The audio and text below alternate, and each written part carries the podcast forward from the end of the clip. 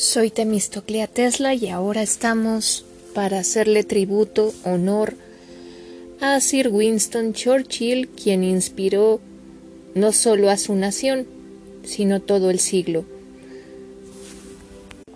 Que el valor, la valentía, el coraje de enfrentar las situaciones y resolverlas es un es un es ah como lo digo ya se me fue la palabra.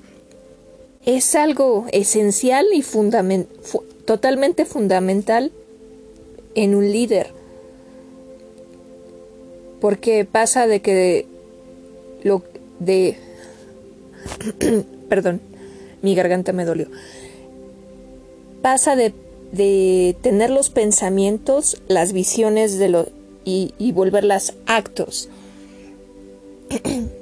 fallas técnicas ahorita regreso bueno como decía se necesita coraje bravura valentía para enfrentar los problemas. Y es un atributo fundamental en alguien que aspira a ser un líder. Nada parecía favorecer a Winston Churchill. No era un estudiante sobresaliente, ni disciplinado, ni carismático del todo. De hecho, tenía las calificaciones más horrendas de toda su escuela. Tampoco era contributos atléticos, ni deportista, no tenía bonito cuerpo, ni su atractivo físico era bastante nulo, de hecho.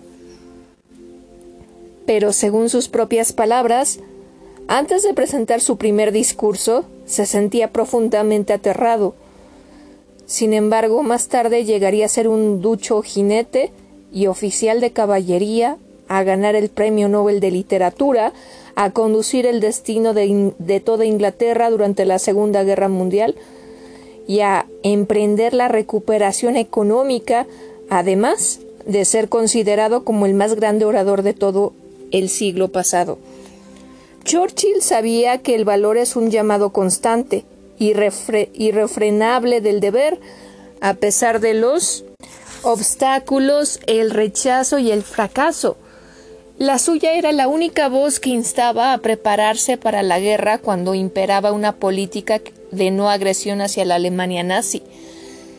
Su voz era la única con la potencia suficiente y sensata que instaba a toda una nación y al mundo libre a enfrentar y vencer el terror desatado por las naciones del eje.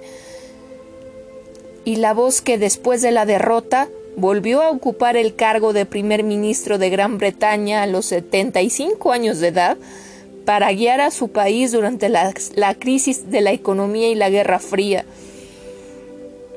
En todas un segundo en todas las biografías, en todos los libros que he leído sobre este personaje célebre, puedo definir que tenía una voluntad inquebrantable, a pesar de que constantemente podía sentirse abatido. Pero para él, lo primero era el deber. Tenía dedicación absoluta e inquebrantable y determinación de defender lo que consideraba siempre correcto. La segunda era la segunda eh, fortaleza, la segunda virtud que él tenía, era la creencia de compartir su valor con los demás. Parece que este maestro de la lengua inglesa favorecía más el pronombre personal nosotros que, que el del yo. Jamás fue egoísta, siempre fue empático, siempre estaba al pendiente de lo que los demás necesitaran. Y es en sus discursos donde se puede, la, voz del, se puede ver la voz del valor. Porque solo con el valor podemos hacer frente a los retos de la vida y, y lograr salir adelante a pesar de la adversidad. Churchill escribió las siguientes palabras. Sin duda, el valor resulta ser la cualidad humana fundamental porque, como se ha dicho, es la garantía de los demás, de las demás. El valor es un compromiso del espíritu fundamental para enfrentar la duda, imponer la voluntad, proteger la integridad, evitar el prejuicio, emprender la acción, promover los valores y acabar con las cadenas del temor y las penurias. El valor, cuando es estimulado por la creencia en la virtud, es esencial para todo el progreso. El valor de una persona puede ofrecer una diferencia extraordinaria y perdurable para toda la posteridad. Y bueno, les voy a leer frases célebres de esta de, de Winston Churchill, quien para mí siempre va a ser legendario. Tomen en cuenta sus principios, consideren su causa. Esto lo dijo tras el anuncio de su candidatura en Manchester el día 29 de abril de 1904. En este discurso electoral, Churchill instaba con sus creencias y a buscar una economía que favoreciera la justicia y la libertad humana. Ahora saben dónde estamos. ¿Dónde? Primero de mayo de 1908. En otro de sus discursos electorales, Churchill pedía a los votantes tomar en cuenta su pasado y sus valores, no simplemente considerar la retórica de la campaña política. Siempre estamos cambiando, como la naturaleza, cambiamos bastante, aunque el cambio siempre es muy lento, siempre estamos cambiando y por lo tanto siempre pasamos a un nivel más elevado después de cada cambio, pero con la armonía de nuestra vida íntegra e intacta. Dund, 4 de mayo de 1908. A los electores se les invitaba a apreciar la contribución de todas las clases y personas, pues todas resultaban esenciales para el progreso eterno de la libertad. Construyamos con inteligencia, construyamos con seguridad, construyamos con lealtad, construyamos no para el momento, sino para los años por venir, y por ende, para establecer aquí abajo lo que esperamos encontrar allá arriba, una casa de muchos aposentos donde haya lugar para todos. Dunde, 4 de mayo de 1908. Churchill creía que todos tienen la obligación de construir para el progreso de todos. Las promesas son el soplo que mueve brillantes pompas de jabón, los hechos son el moldeado y el martilleo que da forma al hierro. Dunde, 7 de mayo de 1908. En este discurso electoral, Churchill declaraba que la confianza se debe fundamentar en la consecución de objetivos, no en la formulación de meras promesas. Tengo una fe plena y constante en la bondad esencial de las grandes naciones. Es Vansea, 14 de agosto de 1908. Churchill fomentaba la fe de la bondad de los, de los demás. ¿Para qué sirve la vida si no es para luchar por causas nobles y hacer de este mundo enmarañado un mejor lugar para quienes lo habitarán después de nosotros? Dunde, 9 de octubre de 1908. En su discurso pronunciado ante la sociedad liberal escocesa, Churchill pedía un apoyo permanente para su partido liberal y las políticas pensadas para el progreso de la sociedad. Ahí vamos tambaleándonos con valor por la empinada brecha, y justo detrás de las distantes colinas está la promesa del sol. Dunde, 9 de octubre de 1908. Desde sus primeras incursiones en el mundo de la política, Churchill compartía una visión especial, llena de esperanza acerca del futuro, instaba a todos a aventurarse con valor. La humanidad no será abatida. Dunde, 8 de octubre de 1908. Churchill urgía a todos a ser perseverantes, firmes e invencibles al enfrentar importantes retos sociales y laborales. Nos espera una gran batalla, pero unidos, concentrados, hermanados, trabajando juntos con un verdadero sentimiento de camaradería, No habrá enemigo que se interponga en nuestro camino. Dundee, 18 de enero de 1910. A pesar de que los comicios fueron desalentadores, Churchill requería un gabinete unido, decidido e invencible. Seguiremos nuestro camino con firmeza y paciencia. Dundee, 11 de septiembre de 1912. Inmerso en una dura contienda política, Churchill necesitaba que sus partidarios evitaran las reacciones desmedidas manifestadas por sus oponentes.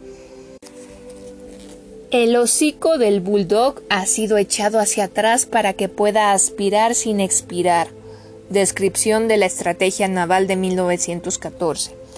Como jefe supremo de las Fuerzas Armadas, Churchill sugería la expansión y el fortalecimiento de la fuerza naval para lograr la defensa adecuada y permanente del territorio nacional. Debemos mirar hacia adelante, no hacia atrás, renovar con el corazón y el espíritu todas las energías de nuestro ser, reunirlas para hacer un esfuerzo supremo, Informe de Guerra 5 de junio de 1915. Entre la amenaza de degradación de su función de almirante y los desafíos y sinsabores de la guerra, Churchill instaba a la nación a dedicar toda su energía a los retos presentes y futuros. En este momento atravesamos por un momento difícil y es posible que este, que este empeore antes de mejorar, pero no me cabe la menor duda de que mejorará si solo resistimos y perseveramos. Cámara de los Comunes, 15 de noviembre de 1915.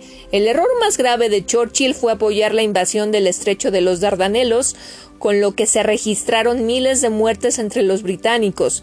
El consecuente escándalo lo llevó a renunciar a su, a su cargo de jefe supremo de la Marina y muchos anticipaban el fin de su carrera política. A pesar de esto, compartía la visión de un futuro mejor y lleno de retos. La verdad es incontrovertible. Es posible que el pánico la, resienta, que la ignorancia la ridiculice, que la malicia la distorsione, pero ahí está, resplandeciente. Para quien quiera verla. Cámara de los Comunes, 17 de mayo de 1916. Churchill, un maestro en el arte de la controversia, insistía que la verdad resiste todo tipo de pruebas.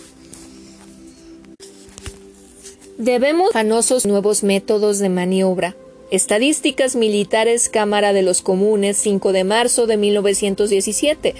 Churchill instaba a la Cámara a no caer en el desgano y seguir adelante en sus esfuerzos bélicos. Nuestros riesgos son inmensos, pero nuestra oportunidad es incomparable. Dunde 21 de julio de 1917. Como ministro de pertrechos militares, Churchill instaba a Gran Bretaña a resistir como una roca en espera de la intervención de Estados Unidos en la guerra. La victoria no es un concepto vago e intangible, se hace evidente con hechos sólidos. Middle, Essex, 9 de octubre de 1917. En este discurso, haciendo hincapié en su creencia de que la victoria se apuntaba, se apuntala con seguridad, Churchill espoleaba el espíritu de los trabajadores que laboraban en las plantas de pertrechos militares. La tormenta más fuerte está por desatarse. Las nubes se están formando minuto a minuto ante nuestros ojos. Debemos tener confianza, no podemos perder ni por un momento nuestra confianza inamovible de que el bien saldrá triunfante. Londres, 11 de enero de 1918. Aquí Churchill urgía a Estados Unidos a unirse con el esfuerzo bélico para lograr el triunfo y la paz y compartir su esperanza en el poder de la virtud. Las mayores acciones de los hombres y las naciones son espontáneas e instintivas, no son el resultado de cálculos, cálculos agradables o largos procesos de pensamiento. Suceden como si no hubiera nada que pudiera evitar que sucedieran. El corazón, como aseguran los franceses, tiene razones que la razón desconoce. Westminster, Westminster, 4 de julio de 1918. Tras casi cuatro años de guerra, Churchill instaba a la multitud reunida el Día de la Libertad a reconocer la llamada esencial de la libertad. Nuestras intenciones son justas, no son dictadas por la venganza o el odio. Esfuerzo bélico Sheffield, 11 de octubre de 1918. Churchill pedía a su auditorio recordar que el futuro de Gran Bretaña era la verdadera esencia de la guerra. Nada más puede haber una máxima, avanzar a todo, a todo vapor. Esfuerzo bélico Manchester, 15 de octubre de 1918. Durante las negociaciones del armisticio, Churchill urgía a Gran Bretaña a buscar la victoria total y una paz larga y duradera. Es muy importante es muy importante no menospreciar el problema, también es relevante no sobreestimarlo. Londres, 7 de octubre de 1918. Los términos del armisticio fueron presentados a Alemania, la guerra continuó y Churchill esperaba enfrentarse a los retos de la desmovilización e inviterráneos coterráneos a afrontar los problemas con firmeza. Aún no termina el invierno de nuestra tarea. Probablemente tengamos un periodo de mal tiempo, pero la primavera se acerca y esperamos la llegada de un verano brillante y glorioso. Middle, Middle, Essex, 2 de enero de 1919. A pesar de las dificultades que planteaba la posguerra, Churchill hablaba de un, de un futuro lleno de esperanza.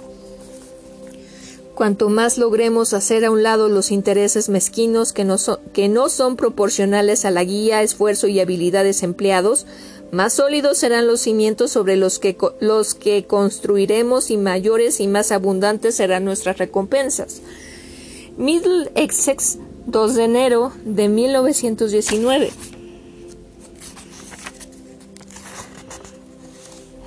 Churchill veía la necesidad inmediata de eliminar los desequilibrios del egoísmo y pedía a todos que contribuyeran de manera desinteresada para evitar la, la pobreza social.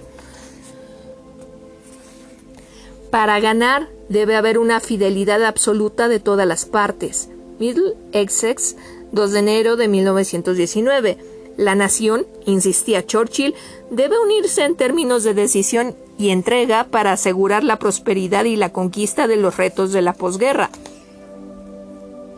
Podemos lograrlo si lo intentamos. Middle Essex, 2 de enero de 1919. Churchill compartía una fe inquebrantable en sus conciudadanos e incluía a todos en su llamado por la unidad y la determinación.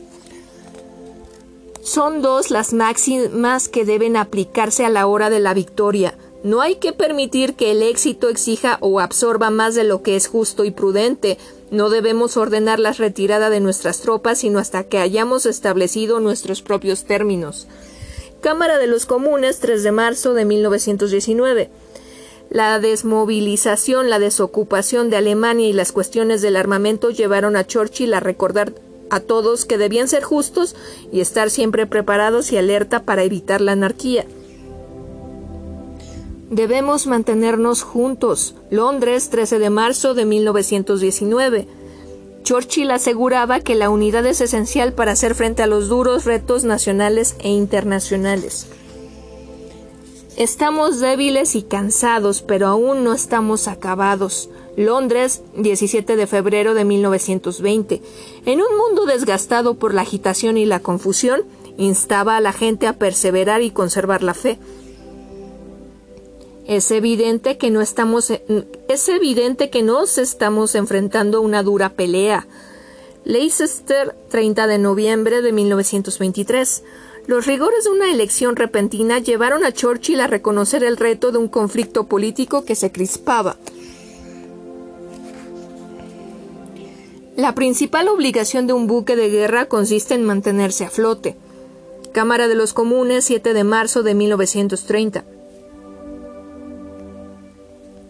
Churchill pedía la construcción y servicio permanente de buques de guerra fuertemente armados entre presiones de quienes pugnaban por la eliminación de las armas, insistiendo en que eran esenciales para la sobrevivencia de la nación. El progreso del mundo depende de individuos eminentes. Nunca ha sido sustentado por máquinas de la política. Ciudad de Nueva York, 25 de enero de 1932. En esta rueda de prensa hablaba de su creencia en el sentido de que los individuos, no la política, eran quienes más contribuían a las grandes causas y a las naciones. Las guerras se desatan de una forma repentina. Cámara de los Comunes, 7 de febrero de 1934. Churchill advertía que Gran Bretaña debía tener la fuerza para apoyar la limitación armamentista de Alemania y evitar daños. Debemos ser independientes, tenemos que ser libres. Cámara de los Comunes, 8 de marzo de 1934. Entre el clamor del pacifismo y la confianza de los aliados, Churchill instaba a los británicos a establecer una fuerza militar y ser independientes. Si nos preparamos, nuestra preparación no, no, debe ser demasiado tarde. Mensaje transmitido por la radio a la nación inglesa, 16 de noviembre de 1934. Churchill advertía que para que, eh, que fueran eficaces los planes debían ser oportunos, pugnaba por la capacidad de gobernar con los valores de un estadista, el control del gasto y el empleo, incluida la creación inmediata de la fuerza aérea más importante en Europa. Aparte de algún nuevo descubrimiento, el único parámetro de la defensa a gran escala está, está la certeza de ser capaces de infligir de manera simultánea un daño mayor al enemigo que el que éste nos podría causar a nosotros. Cámara de los Comunes, 28 de noviembre de 1934. Refiriéndose a la necesidad de igualar la fuerza del enemigo, Churchill instaba a los ingleses a producir aviones de guerra para vencer la amenaza nazi y quizás así evitar la guerra. Siempre es un gran error asignar a la gente un puesto en el cual se, se, pondría una dura prueba a la naturaleza humana. Cámara de los Comunes, 12 de julio de 1935. Churchill advertía a los miembros de la Cámara sobre la asignación de demasiada responsabilidad y poder a los futuros ministros. Sabemos dónde estamos y lo que vamos a, hacer y también... un segundo. Ay, sabemos dónde estamos y lo que, y lo que vamos a hacer y también sabemos lo que, nos, lo que no vamos a hacer. Ch 8 de octubre de 1935. Tras la invasión de Etiopía por parte de Italia, Churchill pugnaba por la inmediata preparación bélica y el apoyo de las sanciones impuestas por la Liga de las Naciones contra la agresión. Parte de la responsabilidad está en la forma de conducir nuestros propios asuntos. Discurso Camaral 26 de marzo de 1936. Tras la conquista alemana de la provincia del Rin, Churchill pedía confianza en que el gobierno británico se prepararía para encarar la amenaza que se avecinaba. Nadie está obligado a echarse en hombros grandes causas si no se siente apto para hacerlo, pero no hay nada más indiscutible en el sentido de que no es posible tomar la batuta en grandes causas como una tarea de medio tiempo. Chinford, 8 de mayo de 1936. Después del triunfo de, Italia sobre Etiopía, Churchill pedía a los ingleses el apoyo total de la Liga de las Naciones.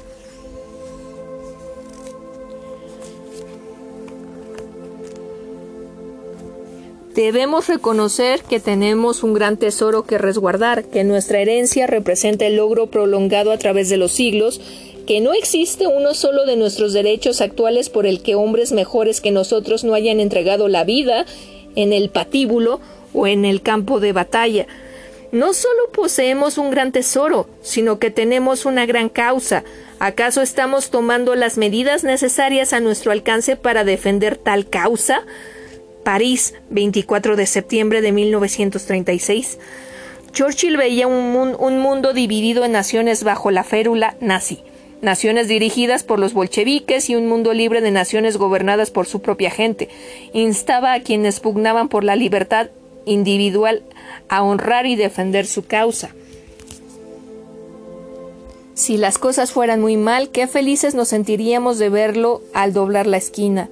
En recuerdo de Lawrence de Arabia, preparatoria Oxford, 3 de octubre de 1936.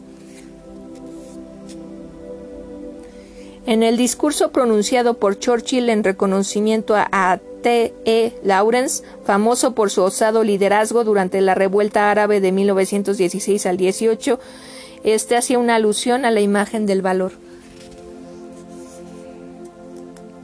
En realidad, en realidad, ay, perdón. en realidad habitaba en la cumbre de las montañas donde el aire es frío, tonificante y delicado y donde la vista en días claros impera sobre todos los reinos del mundo y su gloria. En recuerdo de Lawrence Arabia, preparatoria Oxford, 3 de octubre de 1936. Al rendir honores a Lawrence el, héroe, Churchill compartía la visión de los poderosos.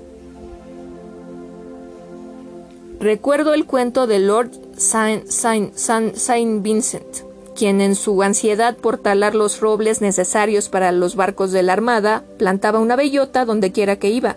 Quienes no piensan en el futuro no son dignos de sus antepasados. Tributo a la flota imperial 24 de octubre de 1936. Churchill rendía tributo a todos los que construían y honraban el futuro. Existe una profunda y casi universal convicción a lo largo de la nación en el sentido de que no escaparemos a nuestros peligros evadiéndolos. Ha llegado la hora de enfrentarlos y superarlos.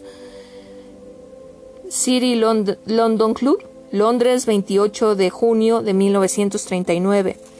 Churchill insistía en que había que encarar la agresión nazi y que los sentimientos de inseguridad debían ser reemplazados con una entrega absoluta. Hay que seguir adelante sin temor. Cámara de los Comunes, 6 de diciembre de 1939. En respuesta a la encarnizada guerra naval, Churchill instaba a todos a proyectar todo su valor, a abandonar el miedo y dar lo mejor de sí.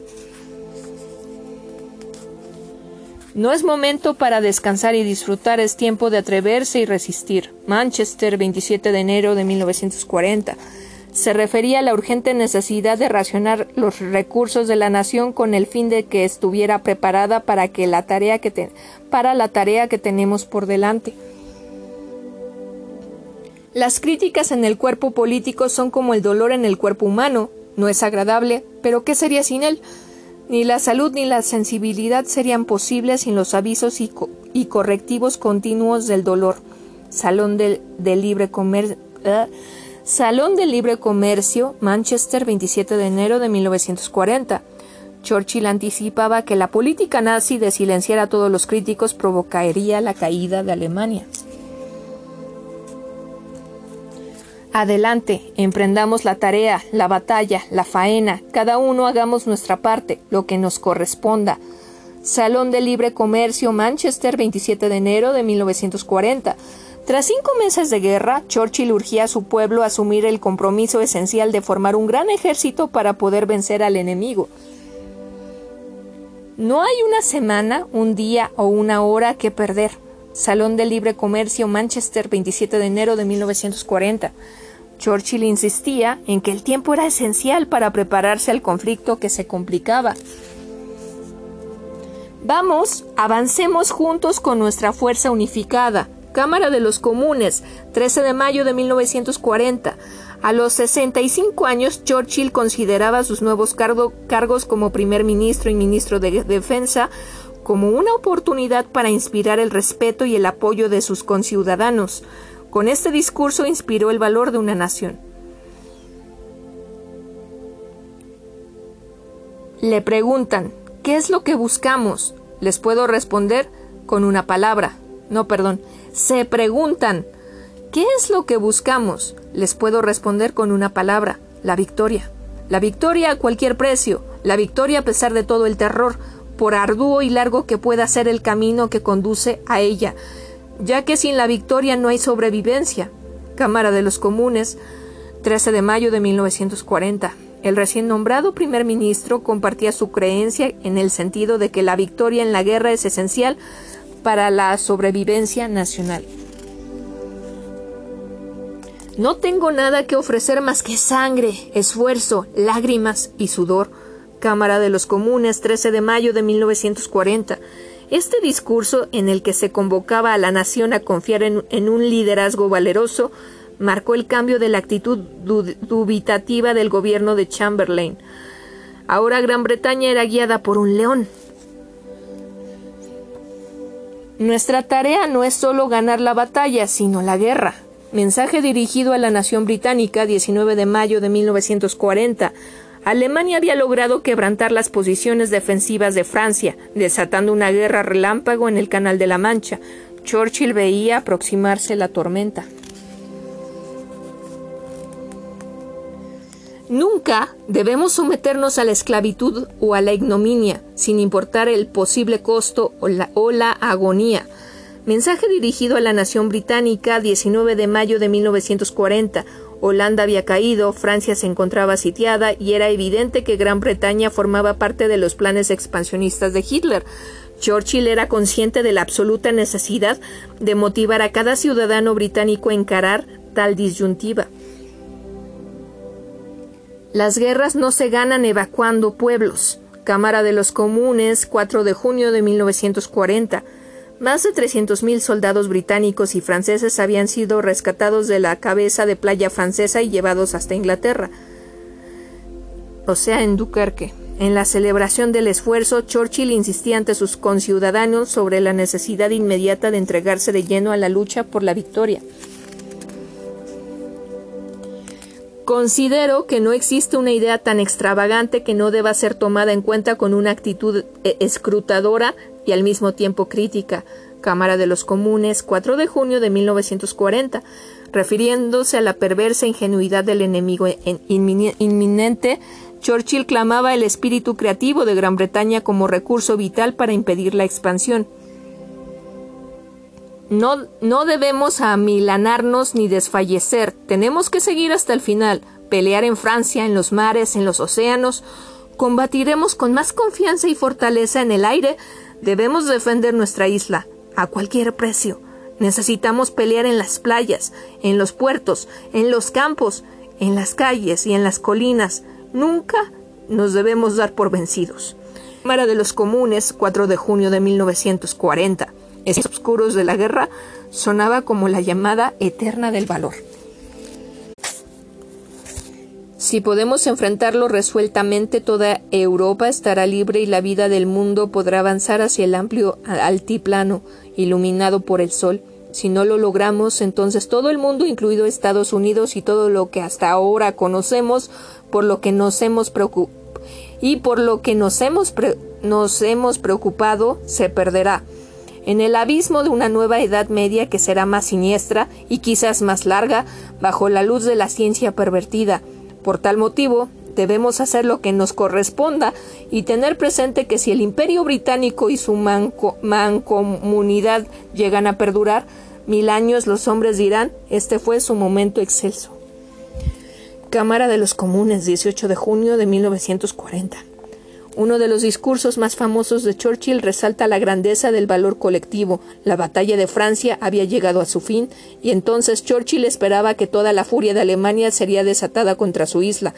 Todo estaba dando todo estaba dado para la batalla de Gran, de Gran Bretaña.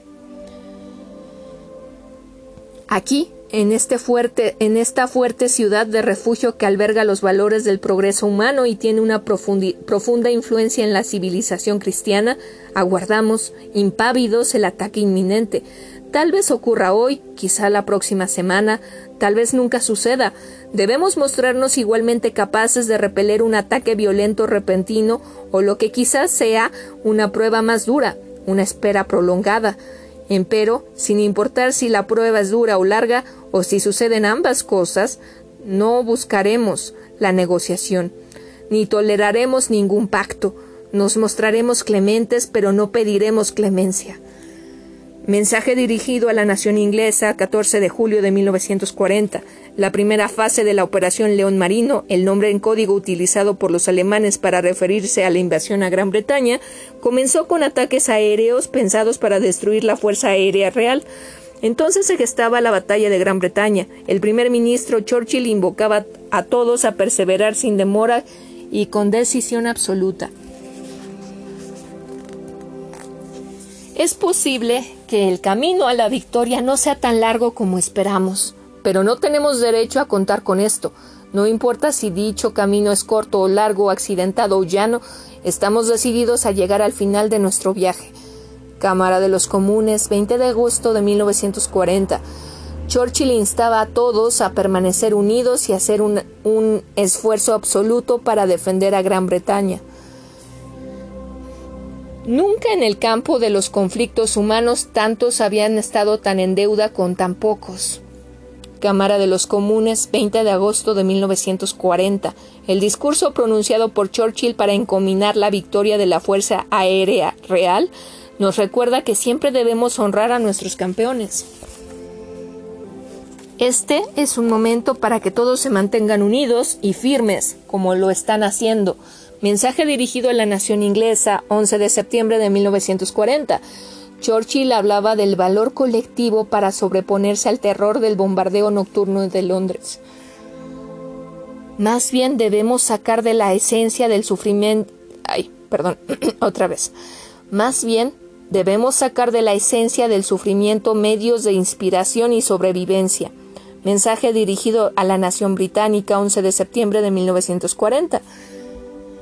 Churchill encomiaba el valor y la fortaleza de sus conciudadanos durante el ataque, agregando que su valerosa actitud irradiaba valor y fe a las tropas británicas en todas partes.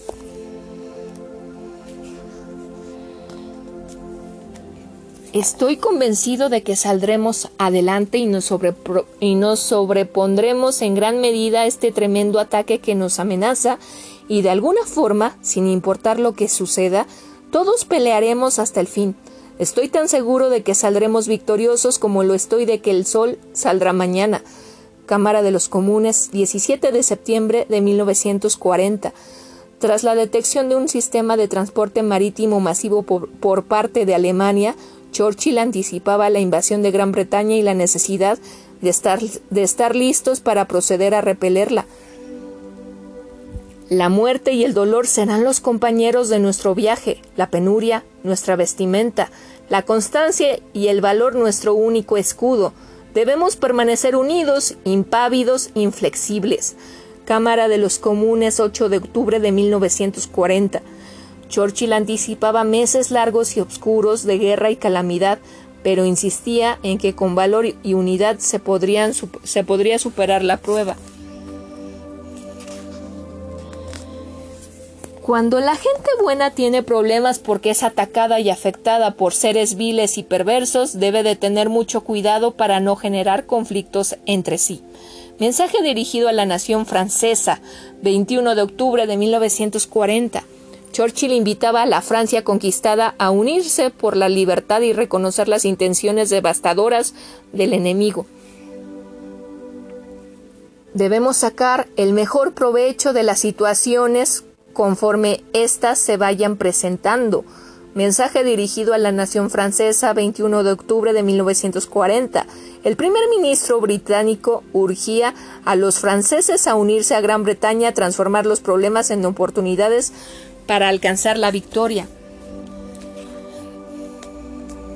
Así es que buenas noches, duerman para renovar las fuerzas para la mañana, ya que la mañana llegará y brillará sobre los valientes y leales, bañando con su suave luz a todos aquellos que sufran por la causa, gloriosa sobre las tumbas de los héroes. Así brillará el alba. Mensaje dirigido a la nación francesa, 21 de octubre de 1940. Churchill utilizó magistralmente la metáfora del alba para fomentar la esperanza. La consigna que necesitamos tener presente es que siempre debemos estar alertas.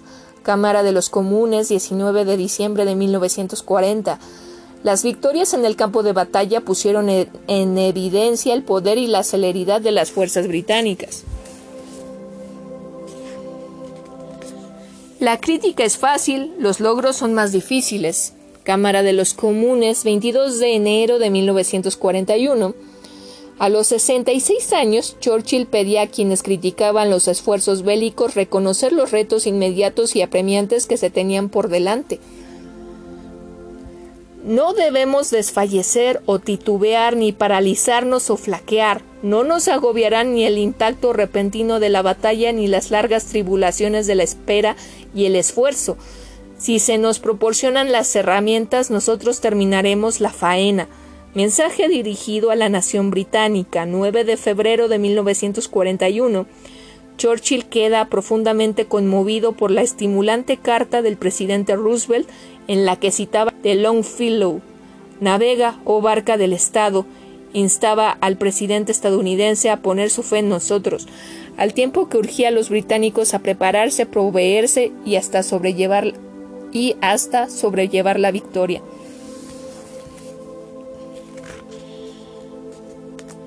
Las posibilidades de la guerra son inconstantes y variables, pero la vergüenza haría que nos perdiera el respeto y que nos, que nos tienen en el...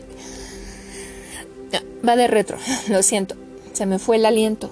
Las posibilidades de la guerra son inconstantes y variables, pero la vergüenza haría que nos perdieran el respeto que nos tienen en el mundo y esto minaría la esencia de nuestra fortaleza. Mensaje dirigido a la nación inglesa. 27 de abril de 1941. Grecia y Yugoslavia habían caído ante la fuerza alemana, Londres era asediada por la fuerza aérea enemiga y se imponía la guerra en el mar. En estos momentos terribles e inciertos, Churchill proclamaba Nuestra política y conducta deben ser ejemplares y tal honor será nuestra guía. La, único, lo, lo Lo único que queda ante la derrota es la victoria. Discurso Camaral, 10 de junio de 1941. Fue destruido el buque de guerra Bismarck, pero aún quedaban por superar importantes retos en todos los frentes. Churchill insistía en que la victoria como norma absoluta sería el mensaje esencial del liderazgo británico durante la guerra. Anímense, todo saldrá bien. De las profundidades del dolor y el sacrificio emergerá la gloria de la humanidad. Londres 12 de junio de 1941. Constantemente Churchill apelaba a la fe y la esperanza eternas en los sórdidos momentos del bombardeo aéreo alemán. Nuestra sólida y obstinada fortaleza ha resistido la terrible prueba. Londres 12 de junio de 1941 el primer ministro encomiaba la flexibilidad de los británicos en el vigésimo segundo mes de la conflagración.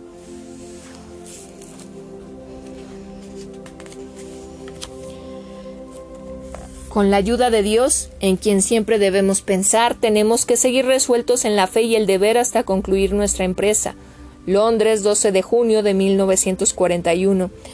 Churchill instaba a la nación a tener fe en la guía divina mientras se preparaba para resistir la invasión inminente. Fuertes lazos de emoción, impetuosos destellos de pasión abren los amplios espacios de la unión en este año de fe. En ese afán prodigioso hay muchas fuerzas elementales, muchos análisis y examen de conciencia, ciertas angustias, algo de dolor, algunos conflictos de opinión, pero ningún temor. Mensaje dirigido a la nación estadounidense, 16 de junio de 1941. En este memorable mensaje de Churchill dirigido a Estados Unidos, aseguraba a su audiencia que Gran Bretaña, motivada por el espíritu colectivo de las dos naciones, saldría victoriosa.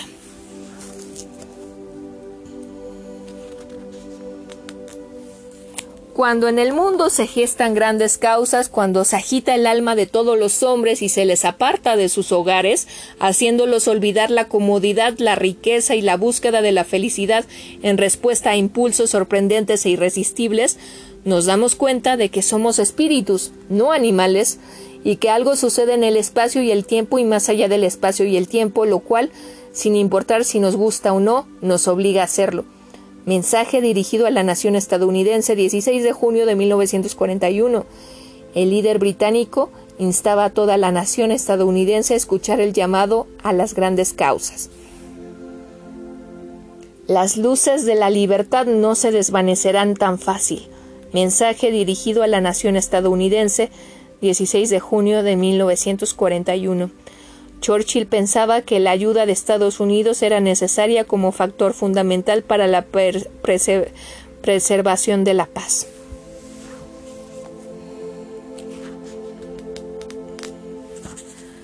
Unidos podemos salvar y guiar al mundo. Mensaje dirigido a la nación estadounidense 16 de junio de 1941. Churchill urgía a los estadounidenses a reconocer que la salvación del mundo es un deber fundamental en los momentos difíciles todos se mantuvieron seguros. Londres, 14 de julio de 1941. Churchill encomiaba el valor y la perseverancia extraordinarios de los británicos ante el ataque por parte de las fuerzas alemanas y las penurias resultantes. Nada, nada hay más peligroso en un conflicto armado que vivir en la atmósfera temperamental, de las encuestas de Gallup. Eh, entre paréntesis, empresa dedicada a hacer estudios de opinión. Tomando siempre el, pulso y la temperatura, creo que se afirmaba que los líderes debían pegar la oreja al suelo. Lo único que puedo decir es que al, lo único que puedo decir es que al pueblo británico le resultará muy difícil respetar a líderes a quienes se les encuentre en esa posición un tanto desgarbada. Cámara de los Comunes, 30 de septiembre de 1941. Churchill instaba a sus críticos a echar mano de su sabiduría y valores, reconociendo que la opinión de las masas, sin importar sus buenas intenciones, muchas veces está mal informada. Nunca hay que ceder, nunca hay que ceder, nunca, nunca, nunca, nunca, ante nada, grande o pequeño, importante o insignificante, nunca hay que ceder, salvo ante convicciones de honor y sentido común. Escuela Harrow, 29 de octubre de 1941. Churchill, honrado en un nuevo verso del himno de la universidad donde había realizado sus estudios, instaba a la gente a nunca hacer a un lado sus valores. No hablemos de días oscuros, hablemos más bien de días rigurosos. No son días oscuros, son días grandiosos, los mejores que jamás haya vivido nuestra nación. Debemos alabar al Señor por habernos permitido participar para hacer estos días memorables en la historia de nuestra raza, según nuestros propios recuerdos. Escuela Harrow, 29 de octubre de 1941. Churchill urgía a la concurrencia reunida en la escuela Harrow a tomar el reto al que se enfrentaba la nación británica como una oportunidad histórica Nunca dejamos de hacer nuestro mejor esfuerzo, nunca dejamos de mejorar, aprovechamos nuestros errores y experiencias, sacamos ventaja del infortunio. Hall, 7 de noviembre de 1941. Hall había sido devastado por las bombas enemigas. Churchill recordaba a sus habitantes que en cada prueba, en cada herida y en cada situación penosa hay un beneficio implícito, el cual renueva la confianza y la fortaleza.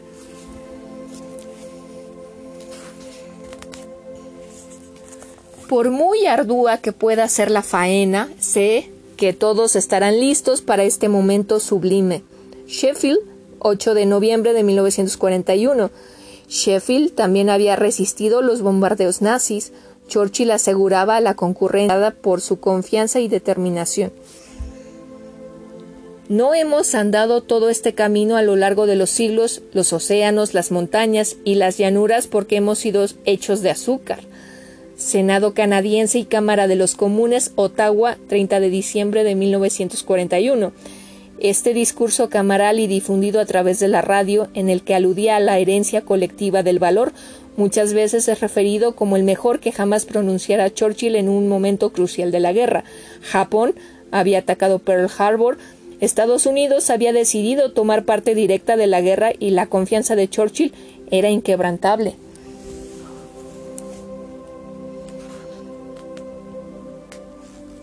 A quien le guste jugar rudo, nosotros también podemos hacerlo. Ottawa, Canadá, 30 de diciembre de 1941. Churchill prometía responder con ferocidad a los retos planteados por el enemigo. Ni el tiempo que dure la lucha ni los rigores que ésta pueda implicar nos hará sucumbir ni desistir. Ottawa, Canadá, 30 de diciembre de 1941. Churchill pedía entonces una dedicación absoluta para alcanzar la victoria.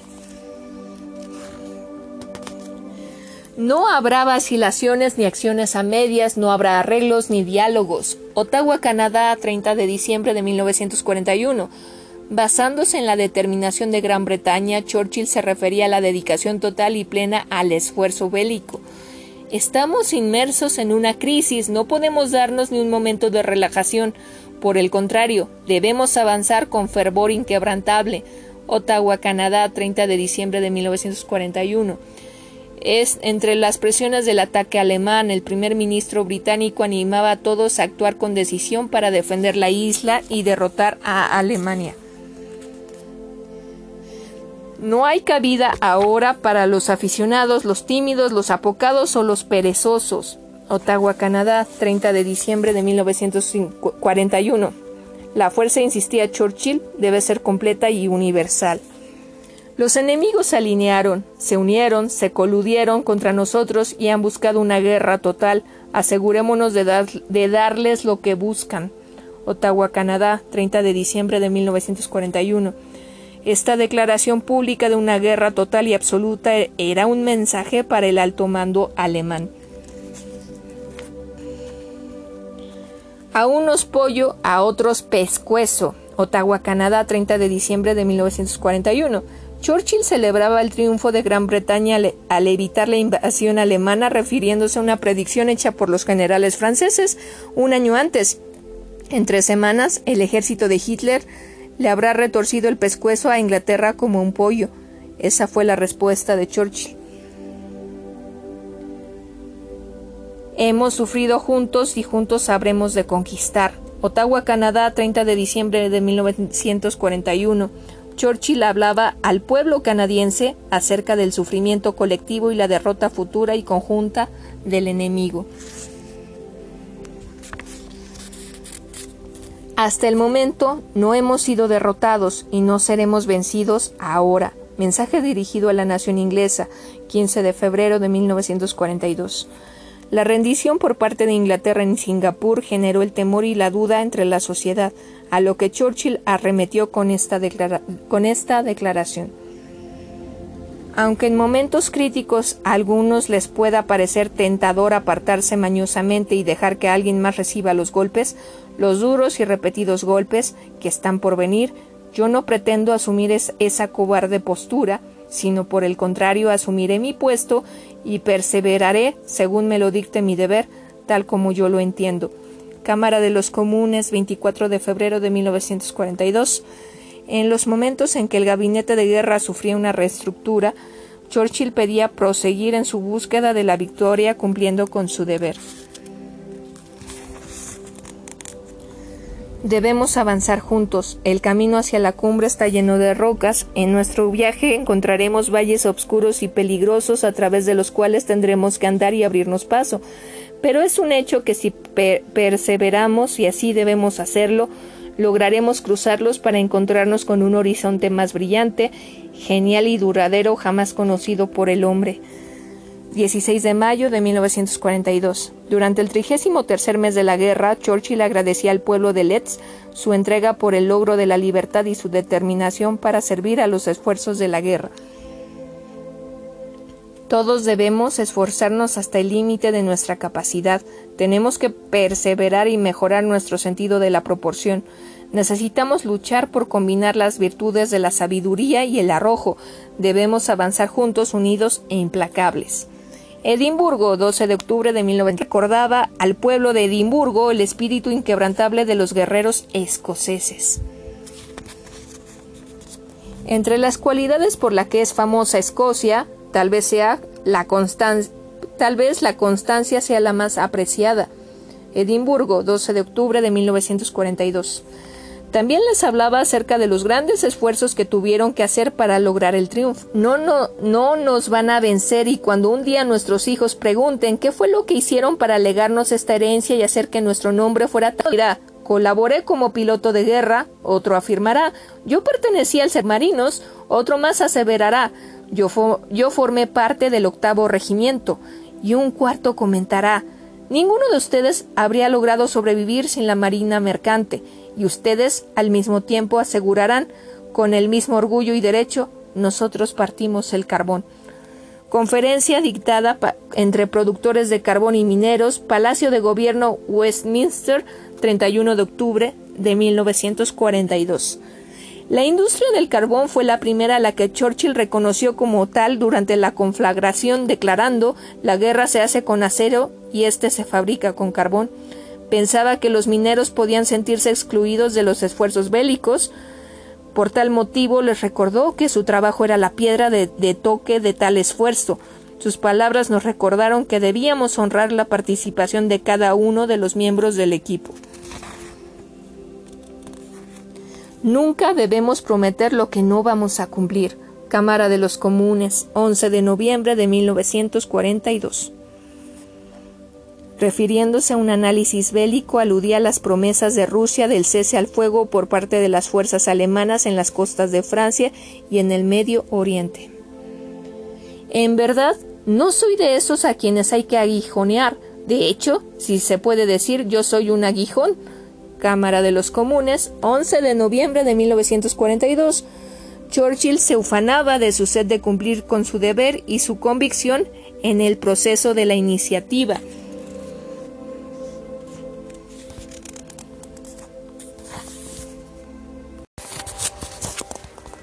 Hola, ¿qué tal? Soy Temistoclea Tesla y volvemos con las frases célebres de Winston Churchill. Los problemas de la victoria son más aceptables que los de la derrota, pero no son menos difíciles. Cámara de los Comunes, 11 de noviembre de 1942. Con el triunfo de los aliados en el norte de África, Churchill compartía la creencia de que el manejo de la victoria representaría innumerables retos. Pedía a todos unirse al espíritu de la victoria para mejorar la, calidad global de los esfuerzos bélicos.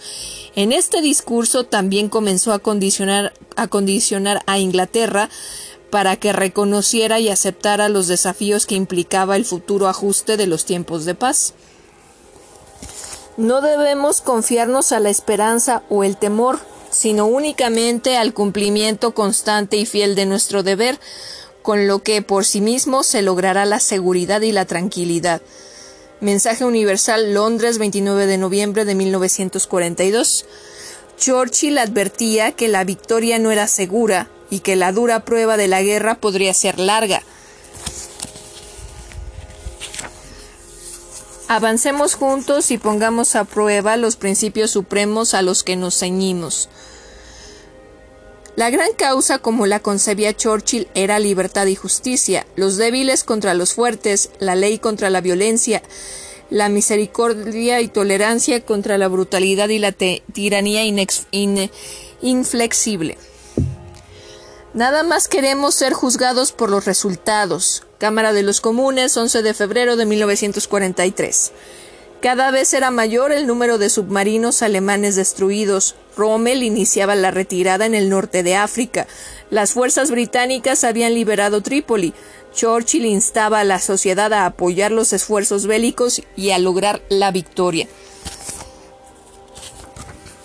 Por sí misma, la oportunidad puede fácilmente llevar a la divergencia. Cámara de los Comunes, 8 de junio de 1943. Refiriéndose al cambio hacia una etapa de ofensiva bélica, Churchill insistía en que era esencial una mayor comunicación entre los aliados para planear mejor los esfuerzos bélicos. La tiranía es nuestra enemiga, sin importar sus trampas o tretas o su idioma, ni que sea interna o externa. Siempre debemos estar alertas, atentos al acecho, siempre listos para saltar sobre su garganta. Universidad Harvard, Cambridge, 6 de septiembre de 1943. Churchill invitaba a los asistentes a rechazar y a acabar con la sombra de la tiranía. Hay que correr riesgos. En la guerra no hay nada seguro Existe un principio a nuestros costados. Un perdón, perdón. Otra vez, hay que correr riesgos, en la guerra no hay nada seguro, existe un precipicio a nuestros costados, un precipicio de cautela y otro de osadía extrema. Cámara de los Comunes, 21 de septiembre de 1943. Los aliados lograron invadir Italia. Tras la obstinada resistencia de las fuerzas alemanas, Churchill pedía a las tropas enfrentar el reto con pasión y determinación. No debemos temer al futuro. Enfrentemos el misterio, descorramos el velo que nos cubre los ojos, sigamos adelante con confianza y valor. Londres, 28 de septiembre del 43. Dirigiéndose a una audiencia de seis mil mujeres en el el primer ministro de 68 años encomiaba su papel en nuestra lucha por el bien y la libertad. No importa lo difícil, no importa la duración, seguiremos adelante. Escuela Harrow, 5 de noviembre de 1943. En su amada escuela, Churchill explicaba que la senda de la guerra es difícil y larga y el final incierto pero esencial. Las penas de la derrota son terribles. Cámara de los Comunes, 22 de febrero de 1944. Churchill instaba a todos a reconocer los peligros de la derrota. No hay tiempo para el dolor o el regocijo, es momento para prepararse, esforzarse y tomar decisiones. Cámara de los Comunes, 22 de febrero de 1944. Churchill pedía al pueblo inglés concentrar su atención y voluntad en el logro de la victoria. Es en esta tarea en la que debemos dedicarnos día con día, es en esta prueba en la que tenemos que concentrarnos con toda nuestra fuerza moral. La tarea es pesada, el camino es largo y las pruebas serán difíciles. Todos debemos esforzarnos al máximo por cumplir nuestro deber. Tal vez la victoria no esté muy lejos, y es un hecho que al final no nos será negada. Cámara de los Comunes, 22 de febrero de 1944. Churchill hacía tales afirmaciones que al mismo tiempo exigía perseverancia. Cuanto más podamos mirar hacia atrás, más podremos ver hacia adelante. El Colegio Real de Médicos, Londres 2 de marzo de 1944. Refiriéndose a los 400 años de tradición del colegio, Churchill comentaba Cuanto más amplio sea el, el horizonte, más larga será la continuidad y más afianzado estará el sentido del deber de los hombres y mujeres cada uno de los cuales aportará el trabajo de su breve existencia a la preservación y progreso de la tierra donde viven, la sociedad a la que pertenecen y el mundo en que somos miembros. Que resolviéramos todos los problemas del mundo mientras tratamos de salvar nuestra vida. Cámara de los Comunes, 21 de abril de 1944. En medio del debate y críticas constantes, Churchill recordaba a sus críticos su deber más esencial y el hecho de que era imposible manejar toda, toda, todo a la perfección en esos momentos tan complejos y desafiantes. Cuando se dio la señal desde la más pobre de las colonias hasta el más poderoso de los dominios, la máxima era la siguiente Cuando el rey declara la guerra, el, imperio está en guerra. Llegó el más oscuro de los momentos. ¿Acaso alguien se acobardó? Hubo una queja de dolor, duda o terror no, señor. La oscuridad se aclaró y se convirtió en una luz que nunca se desvanecerá. Cámara de los Comunes, 21 de abril de 1944. En este extraordinario discurso, Churchill hacía un resumen de las consecuencias desastrosas de la Primera Guerra Mundial y lo justo que era, con el consenso inmediato de los ciudadanos británicos, participar en la Segunda Guerra Mundial contra la amenaza nazi. ¿Cuál es esa fuerza, ese milagro que lleva a los gobiernos tan orgullosos y soberanos como cualquiera que jamás hayan existido a hacer de lado todos sus temores y de inmediato entregarse a una buena causa y vencer a un enemigo común? Debemos buscar en lo más profundo del corazón y no encontraremos la respuesta si no miramos con los ojos del espíritu. Será entonces cuando llegaremos a la conclusión de que los seres humanos no estamos dominados por cosas materiales, sino por ideas, por las que estamos dispuestos a dar la vida o el trabajo de nuestra existencia. Cámara de los Comunes, 21 de abril de 1944. Churchill encomiaba a todos aquellos cuya respuesta total y cabal había consistido en hacer todo a su alcance en aras de la libertad, la independencia, la esperanza y la bondad. Debemos respetar el derecho y la opinión de los demás y mantener firmes nuestra fe y convicciones. Cámara de los Comunes, 24 de mayo de 1944. Después de analizar la situación mundial, Churchill buscaba un mundo de paz, integrado por naciones diferentes pero unidas. Vayamos entonces a pelear en cada frente, resistamos con fortaleza resuelta los males y golpes que nos depara el destino, atravesemos la tormenta, ahora que ha desatado su furia con la misma decisión y determinación que demostramos al mundo cuando estábamos, estábamos solos. Cámara de los Comunes, 2 de agosto de 1944, refiriéndose al triunfo de los aliados en Normandía, la reubicación segura de un millón de civiles de Londres, la superioridad de los tanques británicos y la excelente planeación bélica seguía combinando al esfuerzo total para lograr la victoria. Estoy convencido de que no es el momento de tomar decisiones apresuradas y rigurosas tomando en cuenta datos incompletos y a un ritmo vertiginoso. El trabajo apresurado y las decisiones prematuras pueden tener consecuencias fuera de toda proporción con respecto a los asuntos más inmediatos. Cámara de los Comunes, 28 de septiembre de 1944. A los 69 años, Churchill instaba a todos a considerar pacientemente los últimos meses de la guerra y las decisiones y lo delicado que era manejar sus terribles consecuencias. Siempre, siempre es en el último tramo cuando las carreras se ganan o se pierden. El esfuerzo será inminente, no es momento para milanarse. Londres, 9 de noviembre de 1944. Roma, Atenas, París, Bruselas y Belgrado habían sido liberados y había sido superada la amenaza de los submarinos alemanes. Empero, la resistencia alemana aún sería feroz. Es un error mirar demasiado lejos. Solo es posible encargarse de un eslabón a la vez en la cadena del destino. Discurso pronunciado en la Cámara de los Comunes después de la conferencia de Yalta, 27 de febrero de 1945. Churchill analizaba detenidamente lo que consideraba como una nueva estructura mundial de la diplomacia cordial y el optimismo cauteloso.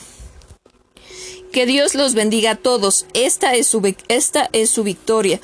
Discurso pronunciado el día de la victoria en Europa a la sociedad británica, Londres, 8 de mayo de 1945. Tras la rendición incondicional del ejército alemán, Churchill exaltaba y agradecía a los ingleses que habían pasado la prueba por la libertad. Todos, aseguraba, hombres y mujeres por igual, han hecho su mejor esfuerzo. Marchemos entonces con firmeza por esa fila sencilla y simple. Cámara de los Comunes, 16 de agosto de 1945. Churchill fue vencido por el Partido Laborista después del día del día VE en junio tras la rendición de los japoneses en agosto, se refería a la necesidad de reconstruir las naciones destruidas y convulsionadas por la guerra, advirtiendo que la democracia sería puesta a prueba. Debemos tratar de compartir bendiciones y no miserias. Cámara de los Comunes, 16 de agosto de 1945. Combinando a todos a festejar la esperanza y a preservar y compartir la buena suerte, Churchill pedía el rápido regreso y la reunión de personal de servicio con sus familias. El valor será la espada y el escudo que protegerá a los peregrinos en su camino. Richmond, Virginia, 8 de marzo de 1946. Acompañado por el general Dwight Eisenhower, Churchill la encomiaba a la Asamblea General de Virginia por ser el guardián de la llama sagrada de la libertad e instaba a todos a estar alertas y preparados. Los cambios que son inevitables de vez en cuando, conforme se va desarrollando el espíritu de la humanidad, ya sea hacia adelante o muchas veces en otra dirección, se pueden resolver en el debate libre. Parlamento noruego, Oslo, Noruega, 13 de mayo de 1948. Churchill pedía respeto por el proceso de debate parlamentario. También hubo esa repetición constante una y otra vez de las desesperadas aventuras que marcaron la labor de los comandos, al igual que los submarinos en las que no solo se requería un corazón ardiente, sino también nervios de acero templado. Develación del monumento a los comandos Westminster Abbey, Londres, 21 de mayo de 1948. Aquí encomiaba el espíritu de la determinación valerosa tantas veces mostrado por los comandos británicos. Ver un camino y señalarlo es una cosa, pero abrirlo y construir construirlo es una tarea más difícil. Cámara de los Comunes, 12 de mayo del 49. Churchill aplaudía las negociaciones del Pacto del Atlántico con Estados Unidos. En este momento todo el mundo debería considerar con mucho detenimiento cuál es su deber con su nación, con las causas en las que crea, con su familia, con sus propios derechos y responsabilidades. Mensaje político difundido a través de la radio 21 de enero de 1950. A los 75 años, Churchill volvía a participar en la contienda política por desbancar al gobierno socialista, pedía a sus coterráneos aclarar y apegarse a sus máximos valores estratégicos. Las diferencias de clase, la interminable rivalidad entre partidos, en medio de la apatía, la indiferencia y el azoro, nos llevarán a todos a la ruina. Solo un nuevo impulso nos puede llevar al punto en que lleguemos en la lucha por el bien y la, la libertad por el cual nuestros antepasados fortalecieron nuestro corazón a lo largo del tiempo. Hagamos un esfuerzo supremo por superar nuestros peligros. Dejemos llevar por la fe, dejémonos llevar por la fe, no por nuestros apetitos. Mensaje político difundido a la Nación 21 de enero de 1950. Churchill urgía a todos a reconciliar la esperanza y la fe para crear una nación y regeneración glorio y gloria. para mantener un progreso robusto y vigoroso a todos los espíritus aventureros y emprendedores. 4 de febrero del 50. Churchill desaprobaba las cargas fiscales socialistas que consideraba un obstáculo para la creación de nuevas corporaciones. Nos debemos preocupar sobre todo de que no se dañen nuestros cimientos. Discurso electoral Let's 4 de febrero del 50. Instaba a los electores a recuperar la presencia de Gran Bretaña entre las naciones ante los ojos de los ingleses mismos. Si llega a haber un momento en que después de todas nuestras victorias y servicio por la causa de la libertad humana, cada hombre y mujer con un espíritu patriota llegan a pensar en el país y el camino recorrido, ese momento es ahora. Discurso electoral Let's 4 de febrero del 50. Churchill urgía a todos a trabajar por salvarnos en tiempos de paz. En nuestra opinión, los fuertes deben ayudar a los débiles. Discurso electoral de, Devonport, 9 de febrero del 50. Churchill criticaba la idea de los socialistas de que los fuertes debían ser puestos al nivel de los débiles para que todos tuvieran lo mismo. Por lo menos creo que en los hombres cristianos no deben cerrar las no deben cerrar las puertas a la esperanza de encontrar nuevas bases para la atormentada raza humana. Los premios que nos aguardan alimento, felicidad, descanso, riqueza para las masas, nunca antes vistas o imaginadas, el avance glorioso, glorioso hacia un periodo de tranquilidad y seguridad para los cientos de millones de hogares, donde los pequeños juegan junto a la chimenea y las niñas crecen llenas de belleza, y los jóvenes marchan para entregarse a sus faenas productivas con toda su fuerza y valor. No descartemos la esperanza de que la carga del miedo y la necesidad sea retirada para una gloriosa era de los lastimados y débiles hombros de la humanidad. Discurso electoral Edimburgo 14 de febrero del 50. Al tiempo que criticaba las metas trazadas por el ministro socialista Atl, Churchill instaba a la nación a recuperar la esperanza. No debemos cegarnos con el hecho de que nos esperan muchos obstáculos dolorosos. Mensaje político difundido por la radio. Londres, 17 de febrero del 50. Churchill pedía a todos ser cautelosos ante la inminente devaluación provocada bajo el régimen socialista que gobernaba la nación y a estudiar, estudiar y a resistir la tempestad. Pero mientras Dios me dé la fortaleza y la gente, su buena voluntad es mi obligación tratar y así lo haré. Mensaje político a la nación inglesa, 17 de febrero del 50. A los 75 años de edad, Churchill recordaba a sus constituyentes su dedicación absoluta al deber en su intento por recuperar las, las riendas de su agitado país. Podría sentirme contento de que otros soportaran la carga, pero mientras tenga vida y fuerza creo que es mi obligación no apartarme de la línea de batalla y les pido que se unan a mí y me den su mejor apoyo. Discurso electoral Longton, 18 de febrero del 50. Refiriéndose a la amenaza de una fuerte crisis económica, instaba a los votantes a permitirle gobernar el país en medio de lo que denominaba un eclipse temporal.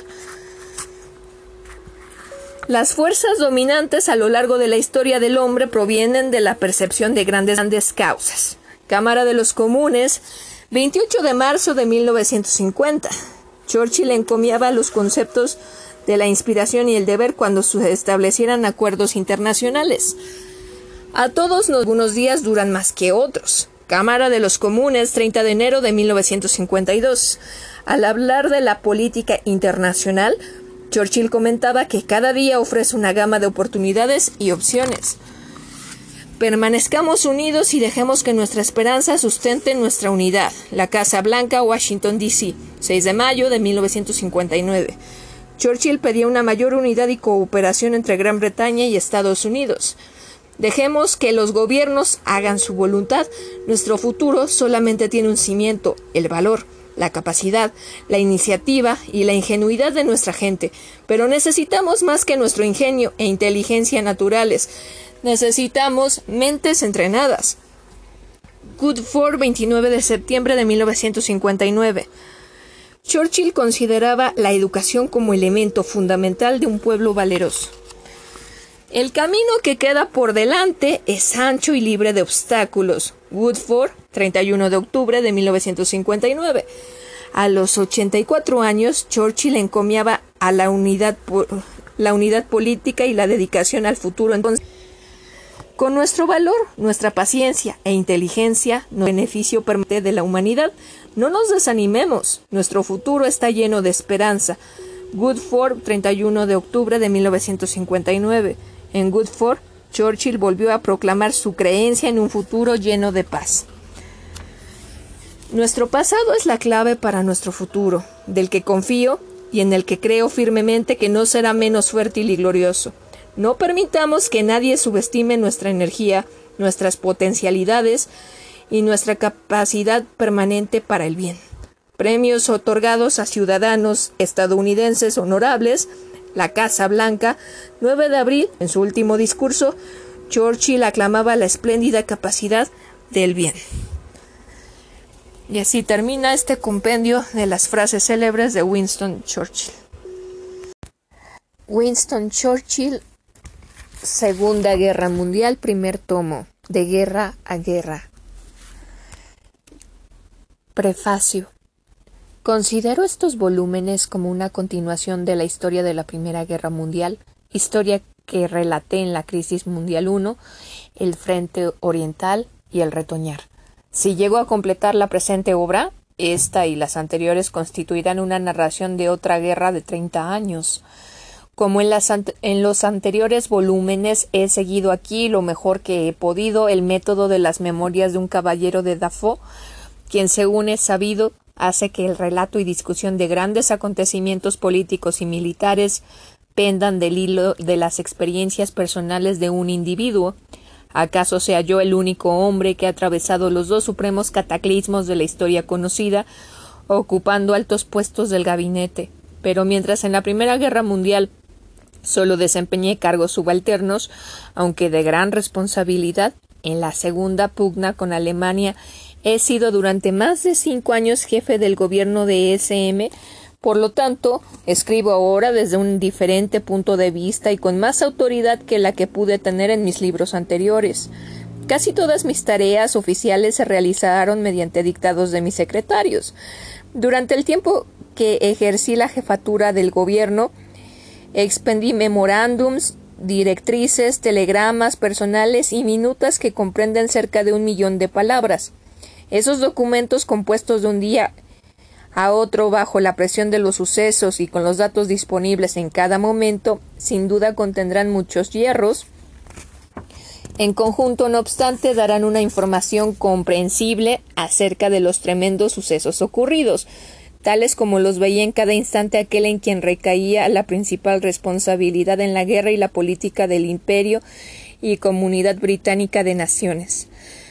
Pongo en tela de juicio el que exista ni el que exista ni haya existido nunca una documentación semejante acerca de la dirección en que se dio de día a día la guerra, a la guerra y la administración. No describiré tal documentación como historia porque el hacer la historia pertenece a otras generaciones, pero me atrevo a afirmar que lo que ofrezco será una útil contribución a quienes escriban la historia en el porvenir. Estos treinta años de acción y lucha comprenden y expresan un esfuerzo que abarca prácticamente toda mi vida, de modo que me agradará ser juzgado por lo que en ellos ejecute. Sigo apegado a mi regla de no criticar nunca medida alguna política o militar posteriori, y salvo de si antemano expresé pública o formalmente mi opinión, o di advertencias al propósito. Más corriente es en mí que después de sucedidas las cosas tienda a suavizar algunas de las aseveraciones de las controversias sostenidas en el momento de producirse los hechos. Duéleme mencionar mis discrepancias con muchos hombres a quienes he querido y admirado, pero sería erróneo no mostrar al futuro las lecciones del ayer. Antes de juzgar a los hombres honrados y de buena intención, cuya actividad relato en estas páginas, cada uno debe sondear su propio ánimo, examinar cómo cumplió por su parte sus, sus deberes públicos y aplicar las lecciones del pasado a su conducta venidera. No espero que todos concuerden con lo que voy a decir, ni pienso escribir solo las cosas que en general agradarían. Presto testimonio de acuerdo con mi criterio y con los datos que tengo. Me he tomado todos los trabajos posibles para comprobar los hechos, pero constantemente se reciben nuevas luces procedentes del examen de documentos capturados o se obtienen otras revelaciones que pueden, pueden dar un nuevo aspecto a las conclusiones que formulo. Por ello es muy importante en estos casos apoyarse en documentos auténticos y contemporáneos y en las opiniones expresadas cuando todo era aún muy obscuro. Me dijo un día el presidente Roosevelt que estaba pidiendo públicamente sugestiones respecto a cómo debía denominarse la guerra. Yo repuse sin vacilar. La guerra innecesaria. Jamás ha habido guerra más fácil de impedir que esta, que ha hecho naufragar lo que del mundo quedaba a flote desde el conflicto anterior, y tal tragedia humana llega a su cúspide si consideramos que tras los esfuerzos y sacrificios de cientos de millones de personas y tras la victoria de la causa justa, aún no hemos hallado paz ni seguridad y estamos abocados a peligros todavía mayores que los vencidos. Vivamente deseo que el meditar en el pasado sirva de guía en los días futuros, permitiendo a una nueva generación reparar algunos de los errores anteriores y preparar de acuerdo con las necesidades y la gloria del hombre el tremendo e impenetrable escenario del porvenir. Winston Churchill, Chartwell, Westerham, Kent, marzo de 1948.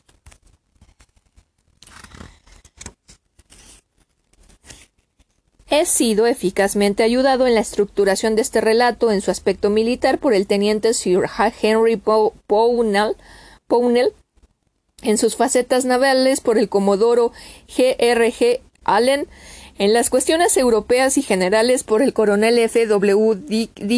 Dickin, de Wadham College, Oxford. El coronel Dickin me había auxiliado en Malburn su vida y su tiempo. Sir Edward Marsh me ha prestado eficaz apoyo en materias de dicción y debo además dar las gracias a las muchas otras personas que han tenido la bondad de leer estas páginas y comentarlas. Lord Ismay ha contribuido también con preciosa ayuda que, como mis demás amigos, piensas seguir prestándome en lo sucesivo. Quedo reconocido al gobierno de SM por autorizarme a reproducir el texto de ciertos documentos oficiales cuyos derechos de publicación corresponden a la corona y depende del interventor del servicio de librería de SM. Moraleja de esta obra en la derrota altivez, en la guerra resolución, en la victoria magnanimidad, en la paz buena voluntad. Tema de este volumen 1919-1939 de cómo los pueblos de lengua inglesa, en virtud de su imprudencia, su negligencia y su bondad, permitieron a los malvados rearmarse. Libro primero de Guerra a Guerra. Capítulo primero. Las insensateces de los vencedores. La guerra que debía acabar con las guerras, Francia exangüe la frontera del Rin, las cláusulas económicas del Tratado de Versalles, ignorancia en torno a las reparaciones, destrucción del imperio austrohúngaro en los tratados de San Germán y el, Trianón, la República de Weimar, los Estados Unidos repudian la garantía angloamericana, a Francia, la, caída de, Clemi, de Clemenceau, Ponquer invade el Rouen, el Ru, el Ru, el, el derrumbamiento del marco, aislamiento americano, fin de la alianza anglo-nipona, desarme naval anglo-americano. El fascismo secuela del comunismo, de lo fácil que era impedir un segundo Armagedón, la única garantía sólida de la paz, los vencedores olvidan, los vencidos recuerdan, estrago moral de la Segunda Guerra Mundial, de cómo la causa de todo fue el no mantener a Alemania desarmada. Al concluir la guerra mundial comenzada en 1914 reinaba una profunda convicción y una casi universal esperanza de que la paz iba a reinar en el mundo.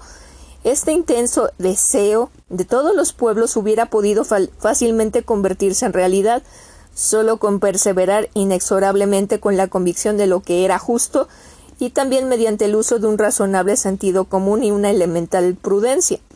La frase la guerra que ha de terminar con las guerras estaba en labios de, de todos y se había tomado medidas para convertirla en un hecho. El presidente Wilson, en nombre, según se pensaba, de los Estados Unidos, había logrado que el concepto de una sociedad de naciones se impusiese a todos los ánimos. La delegación británica en Versalles modeló las ideas wilsonianas en un instrumento que tendía a constituir un jalón en la dura marcha del género humano hacia adelante. Los aliados victoriosos eran entonces omnipotentes en cuanto a sus enemigos externos concernía, tenían que afrontar graves dificultades interiores y algunos problemas que no sabían cómo resolver, pero las potencias teutónicas de la Europa central, es decir, los culpables de la contienda, estaban humilladas, y Rusia, ya maltrecha por los golpes germánicos, se hallaba desgarrada por la guerra civil y a punto de caer en las garras del partido bolchevique o comunista. En el verano de 1919 los ejércitos aliados acampaban a lo largo del Rin y sus cabezas de puente penetraban mucho en la vencida en la vencida desarmada y hambrienta Alemania. Los jefes de las naciones victoriosas discutían el porvenir en París. Tenían ante ellos el mapa de Europa que podía rehacerse a su gusto. Después de cincuenta y dos meses de sufrimientos y albures, la coalición teutónica estaba a merced de los aliados, y ninguno de los cuatro países batidos podía ofrecer la menor resistencia a la voluntad de sus derrotadores. Alemania, mirada por todos como causante principal de la catástrofe, que había descendido sobre el mundo, estaba a discreción de sus vencedores, que se resistían, aun de los tormentos sufridos, la guerra la habían hecho no solo los gobiernos, sino los pueblos. Toda la energía vital de las grandes naciones había sido consagrada a la matanza y la ruina. Los dirigentes de la lucha reunidos en París habían sostenido el empuje de las más furiosas mareas que nunca se registrarán en la historia humana. Habían pasado los días de los tratados de Utrecht y de Viena épocas en que aristocráticos estadistas y diplomáticos, tanto vencedores como vencidos, celebraban cortesas de liberaciones y libres de los tumultos y vociferaciones de la democracia, reconstruían sistemas en cuyos fundamentos todos concordaban. Más ahora los pueblos, arrebatados por sus sufrimientos e impelidos por las enseñanzas de masa que recibieran, exigían, en coros de millones de voces, que se impusiese implacable castigo. Los dirigentes, encaramados en sus ofuscantes pináculos de triunfo, estaban amenazados de pasarlo a, Salmal si cedían en la mesa de la conferencia de paz lo que ganaron los soldados en los campos, empapados de sangre de cien batallas. Francia, en virtud de sus esfuerzos y, sus pérdidas, llevaba, y con justicia, la voz cantante. Cerca de un millón y medio de franceses habían perecido defendiendo el suelo francés contra el invasor, cinco veces en cien años, es decir, en 1814, 1815, 1870 y 1914, 1918 habían, habían los campanarios de Notre Dame visto los fogonazos de los cañones prusianos y oído el estruendo de sus detonaciones. Ahora, durante cuatro horribles años, trece departamentos de Francia habían gemido bajo el yugo rígido de las autoridades militares prusianas. Amplias regiones habían sido sistemáticamente devastadas por el enemigo o pulverizadas en los encuentros de los ejércitos. De Verdún a Tolón apenas había casa ni familia que no vistiera luto por un muerto o no albergara en su seno a un mutilado. Los franceses, y había mucho de ellos en los altos cargos que habían sufrido y peleado en 1870, creían casi un milagro que Francia hubiese salido victoriosa de la contienda, infinitamente más dura que acababa de infinitamente más dura que acababa de concluir. Durante toda su vida habían sentido temor al imperio alemán. Recordaban la guerra preventiva que Bismarck quiso declarar en 1875. Evocaban las brutales amenazas que costaron su puesto a Delqués en 1905. Se habían estremecido durante la amenaza marroquí de 1906, durante la disputa sobre Bosnia en 1908 y durante la crisis de Agadir en 1911. Los discursos marciales y relampagueantes del Kaiser podían ser ridiculizados en Inglaterra y, América, pero sonaban con lúgubre realismo en los corazones de los franceses que llevaban cerca de medio siglo intimidados por la amenaza de los ejércitos alemanes, y ahora, al precio de infinita sangre, la opresión se desvanecía, Iba a haber al fin paz y seguridad. El pueblo francés clamaba con ira nunca más. Pero el porvenir estaba preñado de nubes de tormenta. La población de Francia ascendía solo a dos terceras partes de la de Alemania. La población francesa además se hallaba estacionaria mientras la, alemana crecía. Al cabo de diez años o menos, el contingente de jóvenes alemanes en edad militar debía doblar el de Francia. Alemania casi sola había peleado casi con el mundo en masa y le había faltado poco para vencer.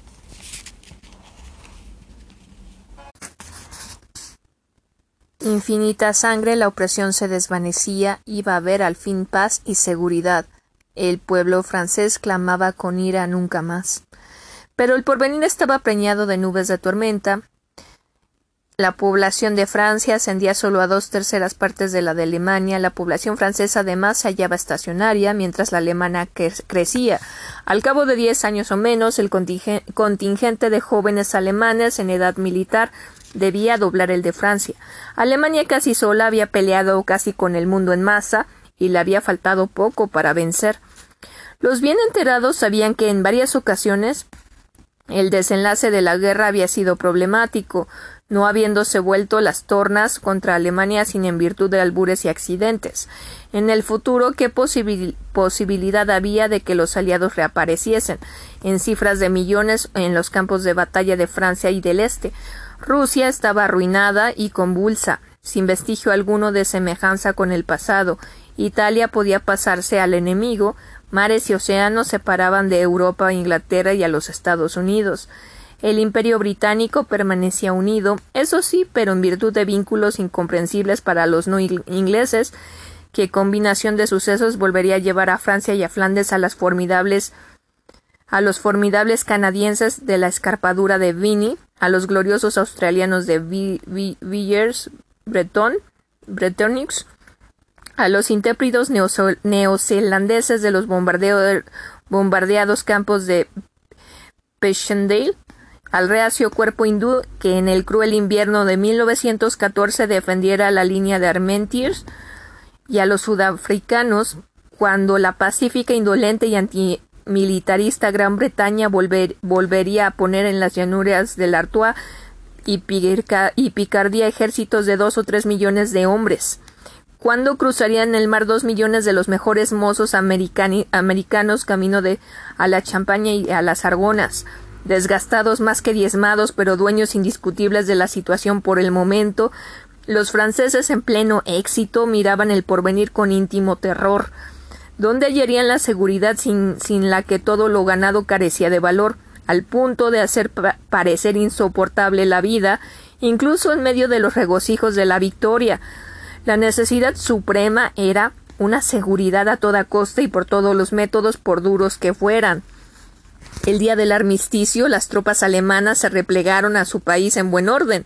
El mariscal Fogg, generalísimo de los aliados, ornado en recientes laureles, dijo con soldadesco estilo Los enemigos han combatido bien, dejémosle retirarse con sus armas, pero exigió que la frontera francesa fuese llevada al Rin que había desarmar a Alemania, despedazar su sistema militar, desmantelar sus fortalezas, empobrecerla, abrumarla bajo desmedidas indemnizaciones. Más ello, e incluso las luchas intestinas que podían desgarrarla, cabía que, que, que pasasen diez o veinte años, el indestructible poderío de todas las tribus alemanas, podía renacer una vez más a los inextinguibles fuegos de la belicosa Prusia arder de nuevo pero el ancho, hondo y rápido Rin, fortificado y defendido por el ejército francés, sería barrera y escudo tras el que Francia lograría respirar con sosiego durante varias generaciones. Muy diferentes eran las opiniones del mundo de habla inglesa, sin cuya ayuda Francia hubiera sucumbido. Los acuerdos territoriales de Versalles dejaron a Alemania prácticamente intacta. Seguía siendo aún el bloque racionalmente homogéneo mayor de Europa, cuando Fogg oyó que se había firmado el Tratado de Versalles, dijo con singular justeza Eso no es una paz, es un armisticio de veinte años. Las cláusulas económicas del tratado eran malignas y absurdas hasta un punto que las convertía en inútiles. Alemania quedaba condenada a pagar reparaciones en una escala fabulosa. Esto expresaba el enojo de los vencedores y el fracaso de sus pueblos en comprender que ninguna nación o, o comunidad derrotada podía jamás pagar los costos de la guerra moderna. Las multitudes se hallaban sumidas en una entera ignorancia de los más sencillos hechos económicos y sus dirigentes ansiosos de sus votos no osaban desengañar a la gente. Los periódicos, como tienen por uso, reflejaban y subrayaban las opiniones predominantes. Pocas fueron las voces que se alzaron para explicar que el pago de reparaciones solo puede efectuarse mediante servicios o a través del transporte físico de bienes en vagones que crucen la frontera terrestre o en barcos que arriben a los puertos del indemnizado. Pocos dijeron también que la llegada de ese género de reparaciones desarticula la industria local, salvo en sociedades muy primitivas o muy rigurosamente controladas. En la práctica, según ahora han aprendido los rusos, la única manera de expoliar a una nación derrotada consiste en llevarse cargamentos de sus bienes muebles y utilizar como trabajadores esclavizados aparte de la mano de obra del vencido. Pero el provecho que cabe ganar con tales procedimientos no guarda relación alguna con el coste de la guerra. En 1919 nadie inteligencia el, ascendiente o el desprendimiento de la pública locura que hubiese sido menester para declarar esos hechos brutales y fundamentales a los lectores. Ni ninguno de estos hubiera creído a quien le anunciara tales realidades. Los aliados triunfantes seguían hablando de exprimir a Alemania como un limón. Todo esto influyó mucho en la prosperidad del mundo y en la actitud de la raza alemana. Claro que, de hecho, nunca las, las cláusulas de reparaciones se aplicaron, Lejos de ello, mientras los vencedores se apropiaron de, de, unos mil millones de libras en valores alemanes, pocos años después los Estados Unidos prestaron más de mil quinientos millones de libras a Alemania, permitiendo a los germanos reparar las ruinas causadas por la guerra. Como todo este proceso en apariencia magnánimo fue acompañado de grandes clamores, fabricados en serie, por así decirlo, de los rencorosos pobladores, pobladores de las naciones victoriosas, a quienes sus dirigentes se obstinaban en asegurar que Alemania pagaría hasta el último céntimo. La, la munificencia aliada no despertó ni cabía que despertase sentimiento alguno de gratitud o de buena voluntad. Alemania solo pudo pagar las indemnizaciones más tarde satisfechas, gracias a que los Estados Unidos hacían a Europa y en especial a los alemanes préstamos profusos. De 1926 a 1929 los Estados Unidos estuvieron recibiendo en forma de plazos a cuenta de reparaciones cosa de una quinta parte del dinero que prestaban a Alemania sin probabilidad alguna de recuperarlo, pero todos se mostraban complacidos y daban indicios de creer que el sistema podía durar para siempre. La historia calificará esas operaciones de demenciales. Ellas engendraron la maldición del belicismo alemán y el desastre económico de que hablaremos luego. Alemania recibía préstamos de todas partes, devorando con avidez cuantos créditos se le ofrecían pródigamente.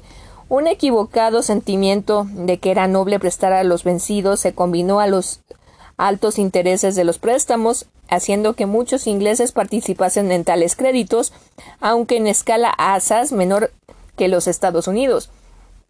De esta suerte recogió Alemania un par de miles de millones de libras como contrapartida de los mil que había entregado en valores o moneda extranjera, o bien tomándolos de los enormes préstamos americanos mediante hábiles prestidigitaciones.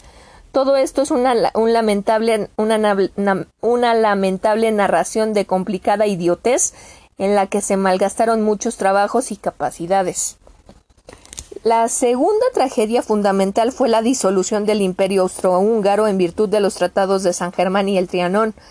Durante varios siglos aquella supervivencia del Sacro Romano Imperio había llevado una existencia común que daba ventajas comerciales y de seguridad a un vasto número de pueblos carentes modernamente de la energía y la vitalidad necesarias para resistir la presión de Rusia o de una Alemania reconstruida.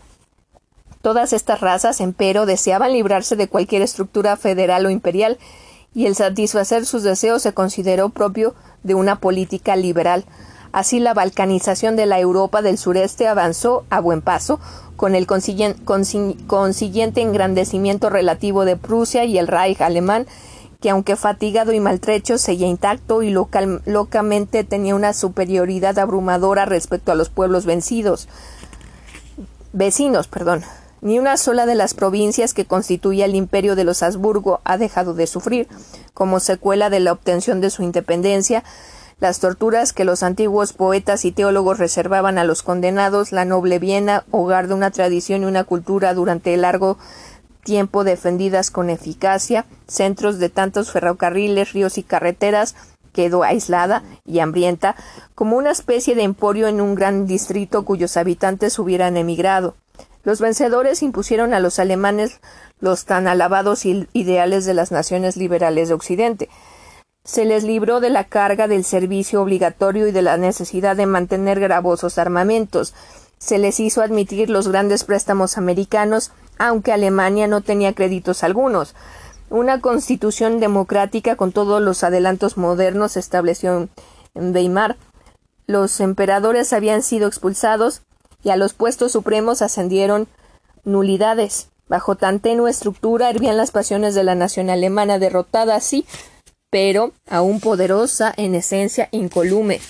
El prejuicio contra la monarquía, prejuicio que no trató de rebatir, persuadió a los alemanes de que obtendrían mejor trato de vencedor, del vencedor si optaban por la república. Una política discreta, hubiese fortalecido la constitución de Weimar, constituyéndola por una monarquía cuyo soberano hubiera podido ser un nieto del Kaiser, es decir, un niño tutelado por un consejo de regencia. En vez de eso se abrió un enorme vacío en la vida nacional del pueblo alemán. Los fuertes elementos militares y feudales que se hubiesen agrupado en torno a una monarquía constitucional y respetado y ayudado en honor a ella, los nuevos sistemas democráticos y parlamentarios estaban a la sazón desarticulados. La República de Weimar, con todos sus beneficios liberales, fue considerada como una imposición del enemigo, no podía, pues, contar con la lealtad del pueblo alemán. Este en, su este, desesperación, se volvió el anciano mariscal Hindenburg. A partir de entonces, poderosas fuerzas se pusieron en movimiento. Ensanchóse el vacío que dijimos, y tras un intervalo surgió en ese vacío un maníaco feroz, depósito y expresión de los más virulentos odios que han corroído nunca el pecho humano, el cabo Hitler. La guerra había desangrado terriblemente a Francia. La generación que desde 1870 soñara con una guerra de desquite había triunfado, pero a costa de una mortífera pérdida de vigor nacional. Una Francia extenuada acogió el amanecer de la victoria. Al día siguiente del deslumbrante éxito ya el temor a Alemania inquietaba el ánimo de los franceses. Fue ese temor el que hizo a Fogg pedir la frontera del Rin como salvaguardia para Francia contra su poderosa vecina.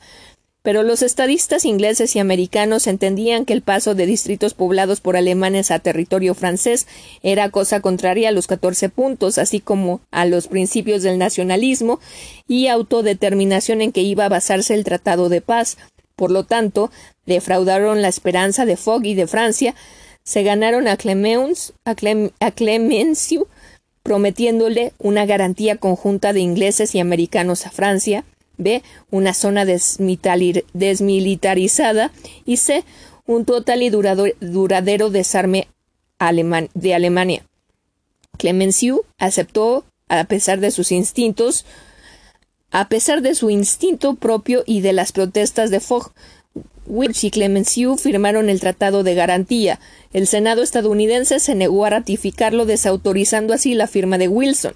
Y nosotros, que tanto habíamos cedido a los deseos y, opiniones del presidente, fuimos informados sin ceremonias de que, de que desconocíamos la Constitución americana. El temor, la indignación y la decepción del pueblo francés hicieron que la brusca y dominadora figura de Clemenceau fuese en el acto eliminada de escena, a pesar de su fama mundial y de sus especiales contactos con América e Inglaterra.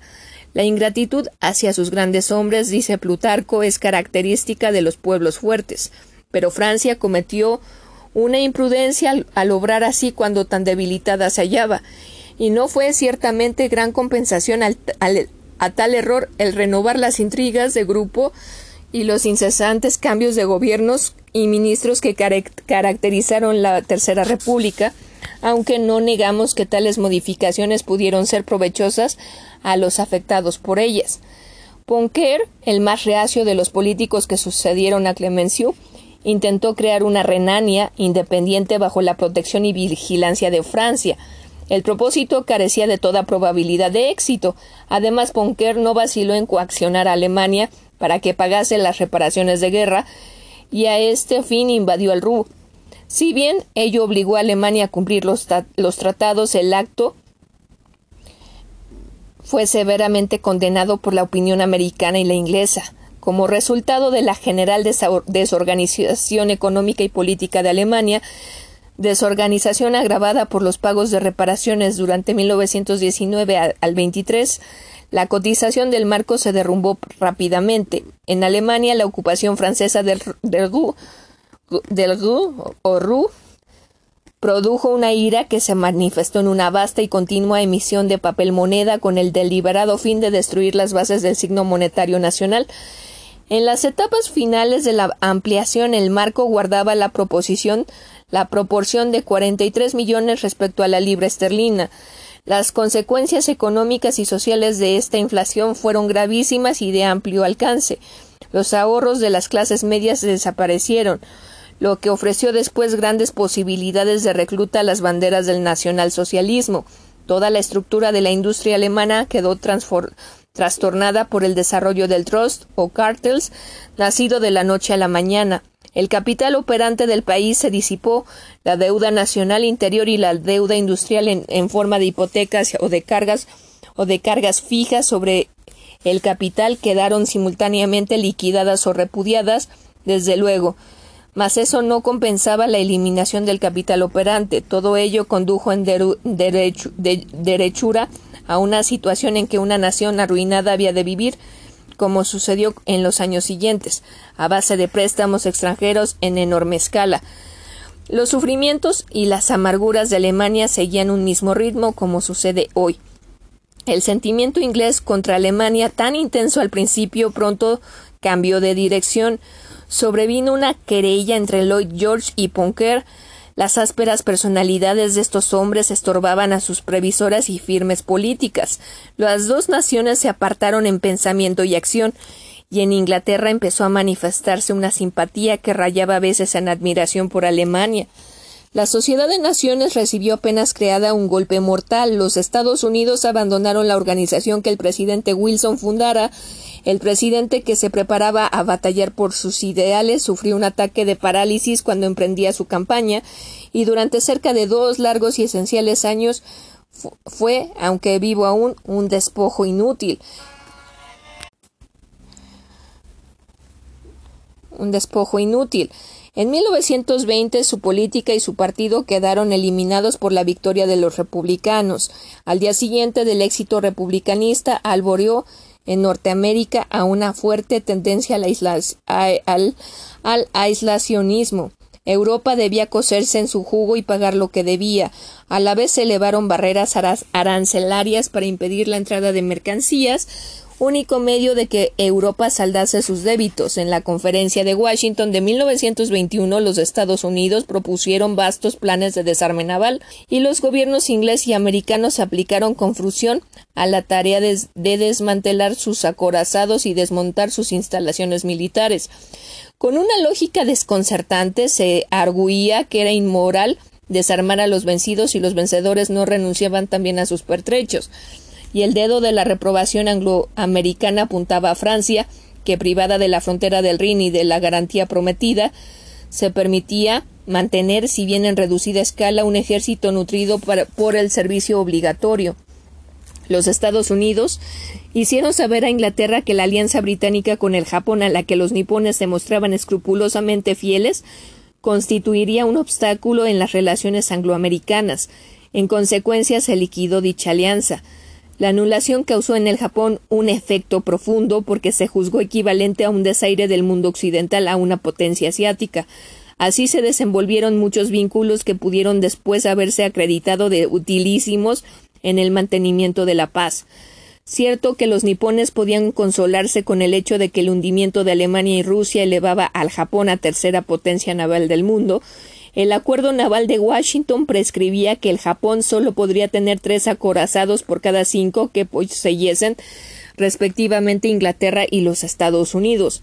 De todos modos, esa cifra rebasaba con mucho la capacidad constructiva y financiera de los nipones durante muchos años, y el Japón fijóse con ojos atentos en las dos primeras potencias marítimas y a la sazón afanadas en disminuir sus fuerzas navales, reduciéndolas a menos de lo que sus recursos les permitían y sus compromisos les determinaban. Así se crearon prontamente en Europa y en Asia, gracias a los aliados victoriosos, unas condiciones que, en nombre de la paz, abrían el camino a la guerra. Mientras estos funestos acontecimientos se producían y mientras se multiplicaba una insensante verborrea de bienes intencionadas vulgaridades en entrambos, entre ambos lados del Atlántico, surgía en Europa un peligro harto más grave que el imperialismo de un Kaiser o un zar, la guerra civil rusa, había concluido con el triunfo absoluto de los bolcheviques. Los ejércitos soviéticos que pretendían avasallar Polonia fueron rechazados en la batalla de Varsovia, pero Alemania e Italia estuvieron a pique de sucumbir a los designios y a las propagandas comunistas. Hungría cayó durante algún tiempo bajo la dictadura, dictadura roja de Bela El mariscal Fogg indicó certeramente que el bolchevismo no había cruzado las fronteras de la victoria, mas es lo cierto que los cimientos de la civilización europea oscilaron en los años subsiguientes al fin de la guerra. El cabo Hitler en, Hitler en Múnich rendía útiles servicios a, las clases pretorianas alemanas, despertando en soldados y trabajadores un fiero odio hacia judíos y comunistas, a quienes atribuía la derrota de Alemania. Entre tanto, entre tanto, Benito Mussolini daba a Italia un nuevo instrumento de gobierno que, capa de salvar el, del comunismo el pueblo italiano lo elevaba a él personalmente a la dictadura, así como el fascismo dimanó del comunismo, el nazismo dimanó del fascismo. De tal suerte se organizaron aquellos dos movimientos gemelos, llamados a asumir al mundo en una lucha aún más espantosa, que no podemos decir que haya concluido porque fascismo y nazismo estén extirpados quedaba en pie con todo una sólida garantía de paz. Alemania estaba desarmada, su artillería y demás pertrechos bélicos habían sido destruidos, su flota fue hundida por, sus propios tripulantes en Escapa Flow, su numeroso ejército había sido licenciado, el Tratado de Versalles no consentía a Alemania otras fuerzas militares que un ejército de cien mil hombres como máximo, de tipo profesional, con largos periodos de servicio e incapaz básicamente de acumular reservas. Dejaron de ser instituidos militarmente los reemplazos de reclutas y los cuadros del mando quedaron disueltos. Se hicieron grandes esfuerzos para reducir la importancia del cuerpo de oficiales, no se consintió Alemania en tener tener aviación alguna, la escuadra se redujo a un puñado de buques de menos de diez mil toneladas. La Rusia soviética fue aislada de la Europa occidental mediante un cordón de Estado violentamente anticomunista, desgajado en parte del territorio ruso y de la nueva y terrible forma que asumía el ex imperio de los zares, Polonia y Checoslovaquia se mantenían orgullosamente erectas en la Europa central. Hungría, tras la experiencia de Bela Kun, había recobrado la normalidad. El ejército francés reposaba sobre sus laureles y era sin disputa la mayor fuerza militar de Europa. Durante varios años se creyó que la aviación francesa era también de alta calidad. Así, hasta 1934, el poderío de los vencedores se mostraba incontratable en Europa y en el mundo. En aquellos 16 años, los exaliados y hasta solo Inglaterra y Francia, con sus, con sus asociados de Europa, hubieran podido en cualquier momento, en nombre de la SDN y bajo su amparo moral e internacional, haber anulado, si se lo propusiesen, la fuerza bélica alemana. En lugar de eso, hasta 1931 los vencedores y en particular los Estados Unidos concentraron sus esfuerzos en exigir mediante vejatorios controles extranjeros el cobro de las reparaciones alemanas, el hecho de que esos pagos se hicieran tomando los de préstamos americanos mucho mayores, reducía todo el sistema al absurdo.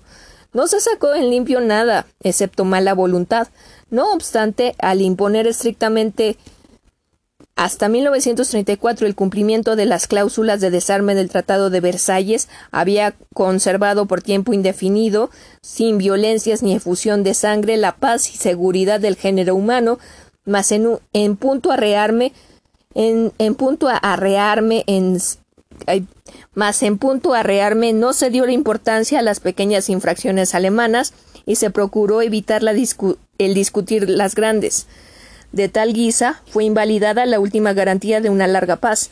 Los crímenes de los vencidos están explicados, aunque no justificados, por las necedades de los vencedores. Sin tales necedades nunca los criminales se hubieran visto tentados al delinquir, ni podía poner ni podido poner en práctica sus tentaciones. En estas páginas trato de describir los incidentes e impresiones que forman, a mi juicio, la historia de cómo se aproximó la humanidad a la más terrible tragedia de toda su tumultuosa existencia, tragedia que no solo consiste en la destrucción de vidas y propiedades que es inseparable de la guerra, Hubo horrendas matanzas de soldados en la Primera Guerra Mundial y gran parte del tesoro acumulado de las naciones se consumió, pero fuera de los excesos de la Revolución rusa, la armazón esencial de la civilización europea permaneció en pie. Conclusa la, contienda y extinguido el fragor y el humo de los cañones, las naciones, a pesar de sus enemistades, se miraban unas a otras como entidades raciales e históricas, en conjunto, las leyes de la guerra se habían respetado. Los militares que habían hecho la guerra podían siempre entenderse en el campo profesional. Vencidos y vencedores conservaban la apariencia propia de los estados civilizados. Se firmó una paz solemne que fuera de la inaplicabilidad de sus cláusulas económicas se ajustaba a los principios que en que en el siglo XIX habían sido ido regulando cada vez con más intensidad las relaciones entre los pueblos cultos. El reino de la ley fue proclamado y se forjó un, instrumento mundial llamado a defender a todos y en particular a Europa contra una nueva convulsión. Pero en la Segunda Guerra Mundial todo vínculo de hombre a hombre iba a perecer. Bajo el dominio hitlerista consentido por los alemanes, estos habían de cometer crímenes que, por su extensión y su perversidad, no tienen igual entre cuantos han entenebrecido la, humana historia. La matanza global mediante procedimientos sistemáticos de 6 a 7 millones de hombres, mujeres y niños en los campos alemanes de, ejecución excede por su horror las feroces carnicerías de Gengis Khan, reduciéndolas a proporciones pigmeicas. Tanto Alemania como Rusia planearon y realizaron un deliberado exterminio de poblaciones enteras en la Europa Oriental. El terrible método de bombardear aéreamente ciudades abiertas fue iniciado por los alemanes y correspondido en proporciones veinte veces mayores por el siempre ascendente poder de los aliados, hasta que encontró su culminación en las bombas atómicas que arrasaron Hiroshima y Nagasaki. Salimos al fin de una escena de ruina material y estrago moral, tal como nunca concibieron las imaginaciones de siglos pasados. Y he, aquí, y he aquí que, tras todo lo sufrido y todo lo obtenido, nos hallamos ante peligros y problemas mucho más formidables que aquellos a través de los que, con tantas dificultades, pudimos pasar. Me propongo, en mi calidad de hombre que vivió y actuó en esos días, demostrarlo fácilmente que la Segunda Guerra Mundial pudo ser evitada, probar cómo la malicia de los perversos fue reforzada por la debilidad de los virtuosos, y hacer patente la estructura y usanza de los estados democráticos integrados en vastos organismos carece de los elementos de persistencia y convicción sin los que las masas humildes no creen gozar de seguridad y señalar el hecho obvio de que incluso en lo que a nuestra conservación concierne Nunca se practica una misma política durante diez o quince años seguidos. Aquí veremos cómo los consejos de prudencia y moderación pueden convertirse en agentes primordiales de mortal peligro y cómo los procedimientos intermedios inspirados por el deseo de vivir con tranquilidad, con tranquilidad pueden llevar de cabeza al desastre. Veremos también cuán absoluta es la necesidad de una amplia acción internacional seguida a la vez por muchos estados durante años y años aparte de las fluctuaciones de las políticas nacionales. Hubiera sido cosa de política elemental mantener inerme a Alemania y adecuadamente armado a los vencedores, y ello por un plazo de hasta 30 años. Y después, si no se conseguía la reconciliación con Alemania, habría sido acedero dar fuerza mayor a una verdadera sociedad de naciones, capaz de garantizar que los tratados se respetasen, o solo se modificaran mediante discusión y, acuerdo mutuo. Cuando tres o cuatro gobiernos potentes actuando al unísono habían exigido a sus pueblos los sacrificios más terribles, cuando estos se ofrendaron espontáneamente en aras de la causa común, y cuando los resultados durante el largo tiempo apetecidos se lograron, parecía razonable que se mantuviera una acción concertada para que, para que lo más esencial al menos de los objetivos buscados no fuera dado al olvido solo que el poder, la civilización, la cultura y la ciencia de los vencedores no supieron satisfacer tan modesta pretensión. Todos los países aliados vivieron al día, fueron tirando, si vale la frase, de elección en elección, y así, pasados veinte años, se perfiló ante ellos el fatídico espectro de la Segunda Guerra Mundial. En consecuencia, con razón podríamos escribir a propósito de los hijos de los que antes tan lealmente y tan bien lucharon y murieron, en, rendido, haz y estrecho abandonaron de la luz de la vida la ancha selva. Capítulo 2. La paz en su cenit. 1922 a 1931. Popularidad de Baldwin, caída de Lloyd George, el renacer del proteccionismo, el primer gobierno socialista de la Gran Bretaña, la victoria de Baldwin, mi nombramiento de ministro de Hacienda, deudas de guerra y reparaciones, progresos en el interior, Hindenburg, presidente electo de Alemania, la conferencia de Locarno, consecuencias de, Austin Chamberlain, la paz en su cenit, una Europa tranquila, resurrección de la prosperidad alemana, las elecciones de 1929, mis diferencias con Baldwin, la India, el desastre económico, el fin de una hermosa esperanza, el paro caído del segundo gobierno de MacDonald, comienza mi ostracismo político, la convulsión financiera inglesa, las elecciones de 1931. En 1922 surgió una nueva, un nuevo gran dirigente en, Inglaterra, Stanley Baldwin. Había sido desconocido poco menos en el gran drama mundial y no había desempeñado más que un modesto papel en los asuntos interiores. Durante la guerra fue secretario financiero de la Tesorería y a la sazón regente de la Junta de Comercio. Se convirtió en el personaje más sobresaliente de la política británica desde octubre de 1922. Sustituyó a Lloyd George hasta mayo del 37, fecha en que, cargado de honores y rodeado de la estima pública, abandonó sus pesadas tareas para retirarse, digno y callado, a su morada de Worcestershire. Mis relaciones con este estadista constituyen una parte definida del relato que voy a hacer. A veces Nuestras diferencias en el periodo aludido fueron muy serias, pero nunca, ni entonces ni después, tuve jamás personalmente un, contacto ingrato con él. Siempre me pareció que no era posible hablar con comprensión y buena fe de Siempre me pareció que no era posible hablar con comprensión y buena fe de hombre a hombre. Al aproximarse las inevitables elecciones crecían los, los razonamientos partidistas de la cuestión irlandesa había creado en la coalición de Lloyd George, se planteó la cuestión que si debíamos presentarnos al país como gobierno de coalición o disolver esta. Parecía más de acuerdo con el interés público y el decoro de la política británica el que los partidos y ministros que habían actuado en colaboración y soportado de consumo iguales responsabilidades se presentaran unidos a la nación. Para facilitar esto, a los conservadores, que eran con mucho el partido más numeroso, el primer ministro y yo escribimos con la oportuna antelación mostrándonos resueltos a dimitir nuestros cargos y apoyar privadamente a un nuevo gobierno dirigido por Austin Chamberlain. Los jefes conservadores, estudiando la tal propuesta, declararon que no aceptarían nuestro sacrificio y que todos debíamos triunfar o caer juntos. Tan caballerosa actitud de los jefes conservadores no fue respaldada por sus secuaces, ya que el partido se sentía bastante fuerte para ejercer el poder sin compartirlo con nadie más. Por aplastante mayoría, el Partido Conservador votó en pro de romper con Lloyd George y concluir con el gobierno de coalición. Aquella misma tarde dimitió el primer ministro. Por la mañana habíamos sido amigos y compañeros de los conservadores. Por la tarde, estos se habían trocado en nuestros enemigos políticos y en los cargos que ejercíamos. No obstante, todos los conservadores prominentes que habían dirigido la guerra con nosotros y la mayoría de todos los ministros adhirieron a Lloyd George.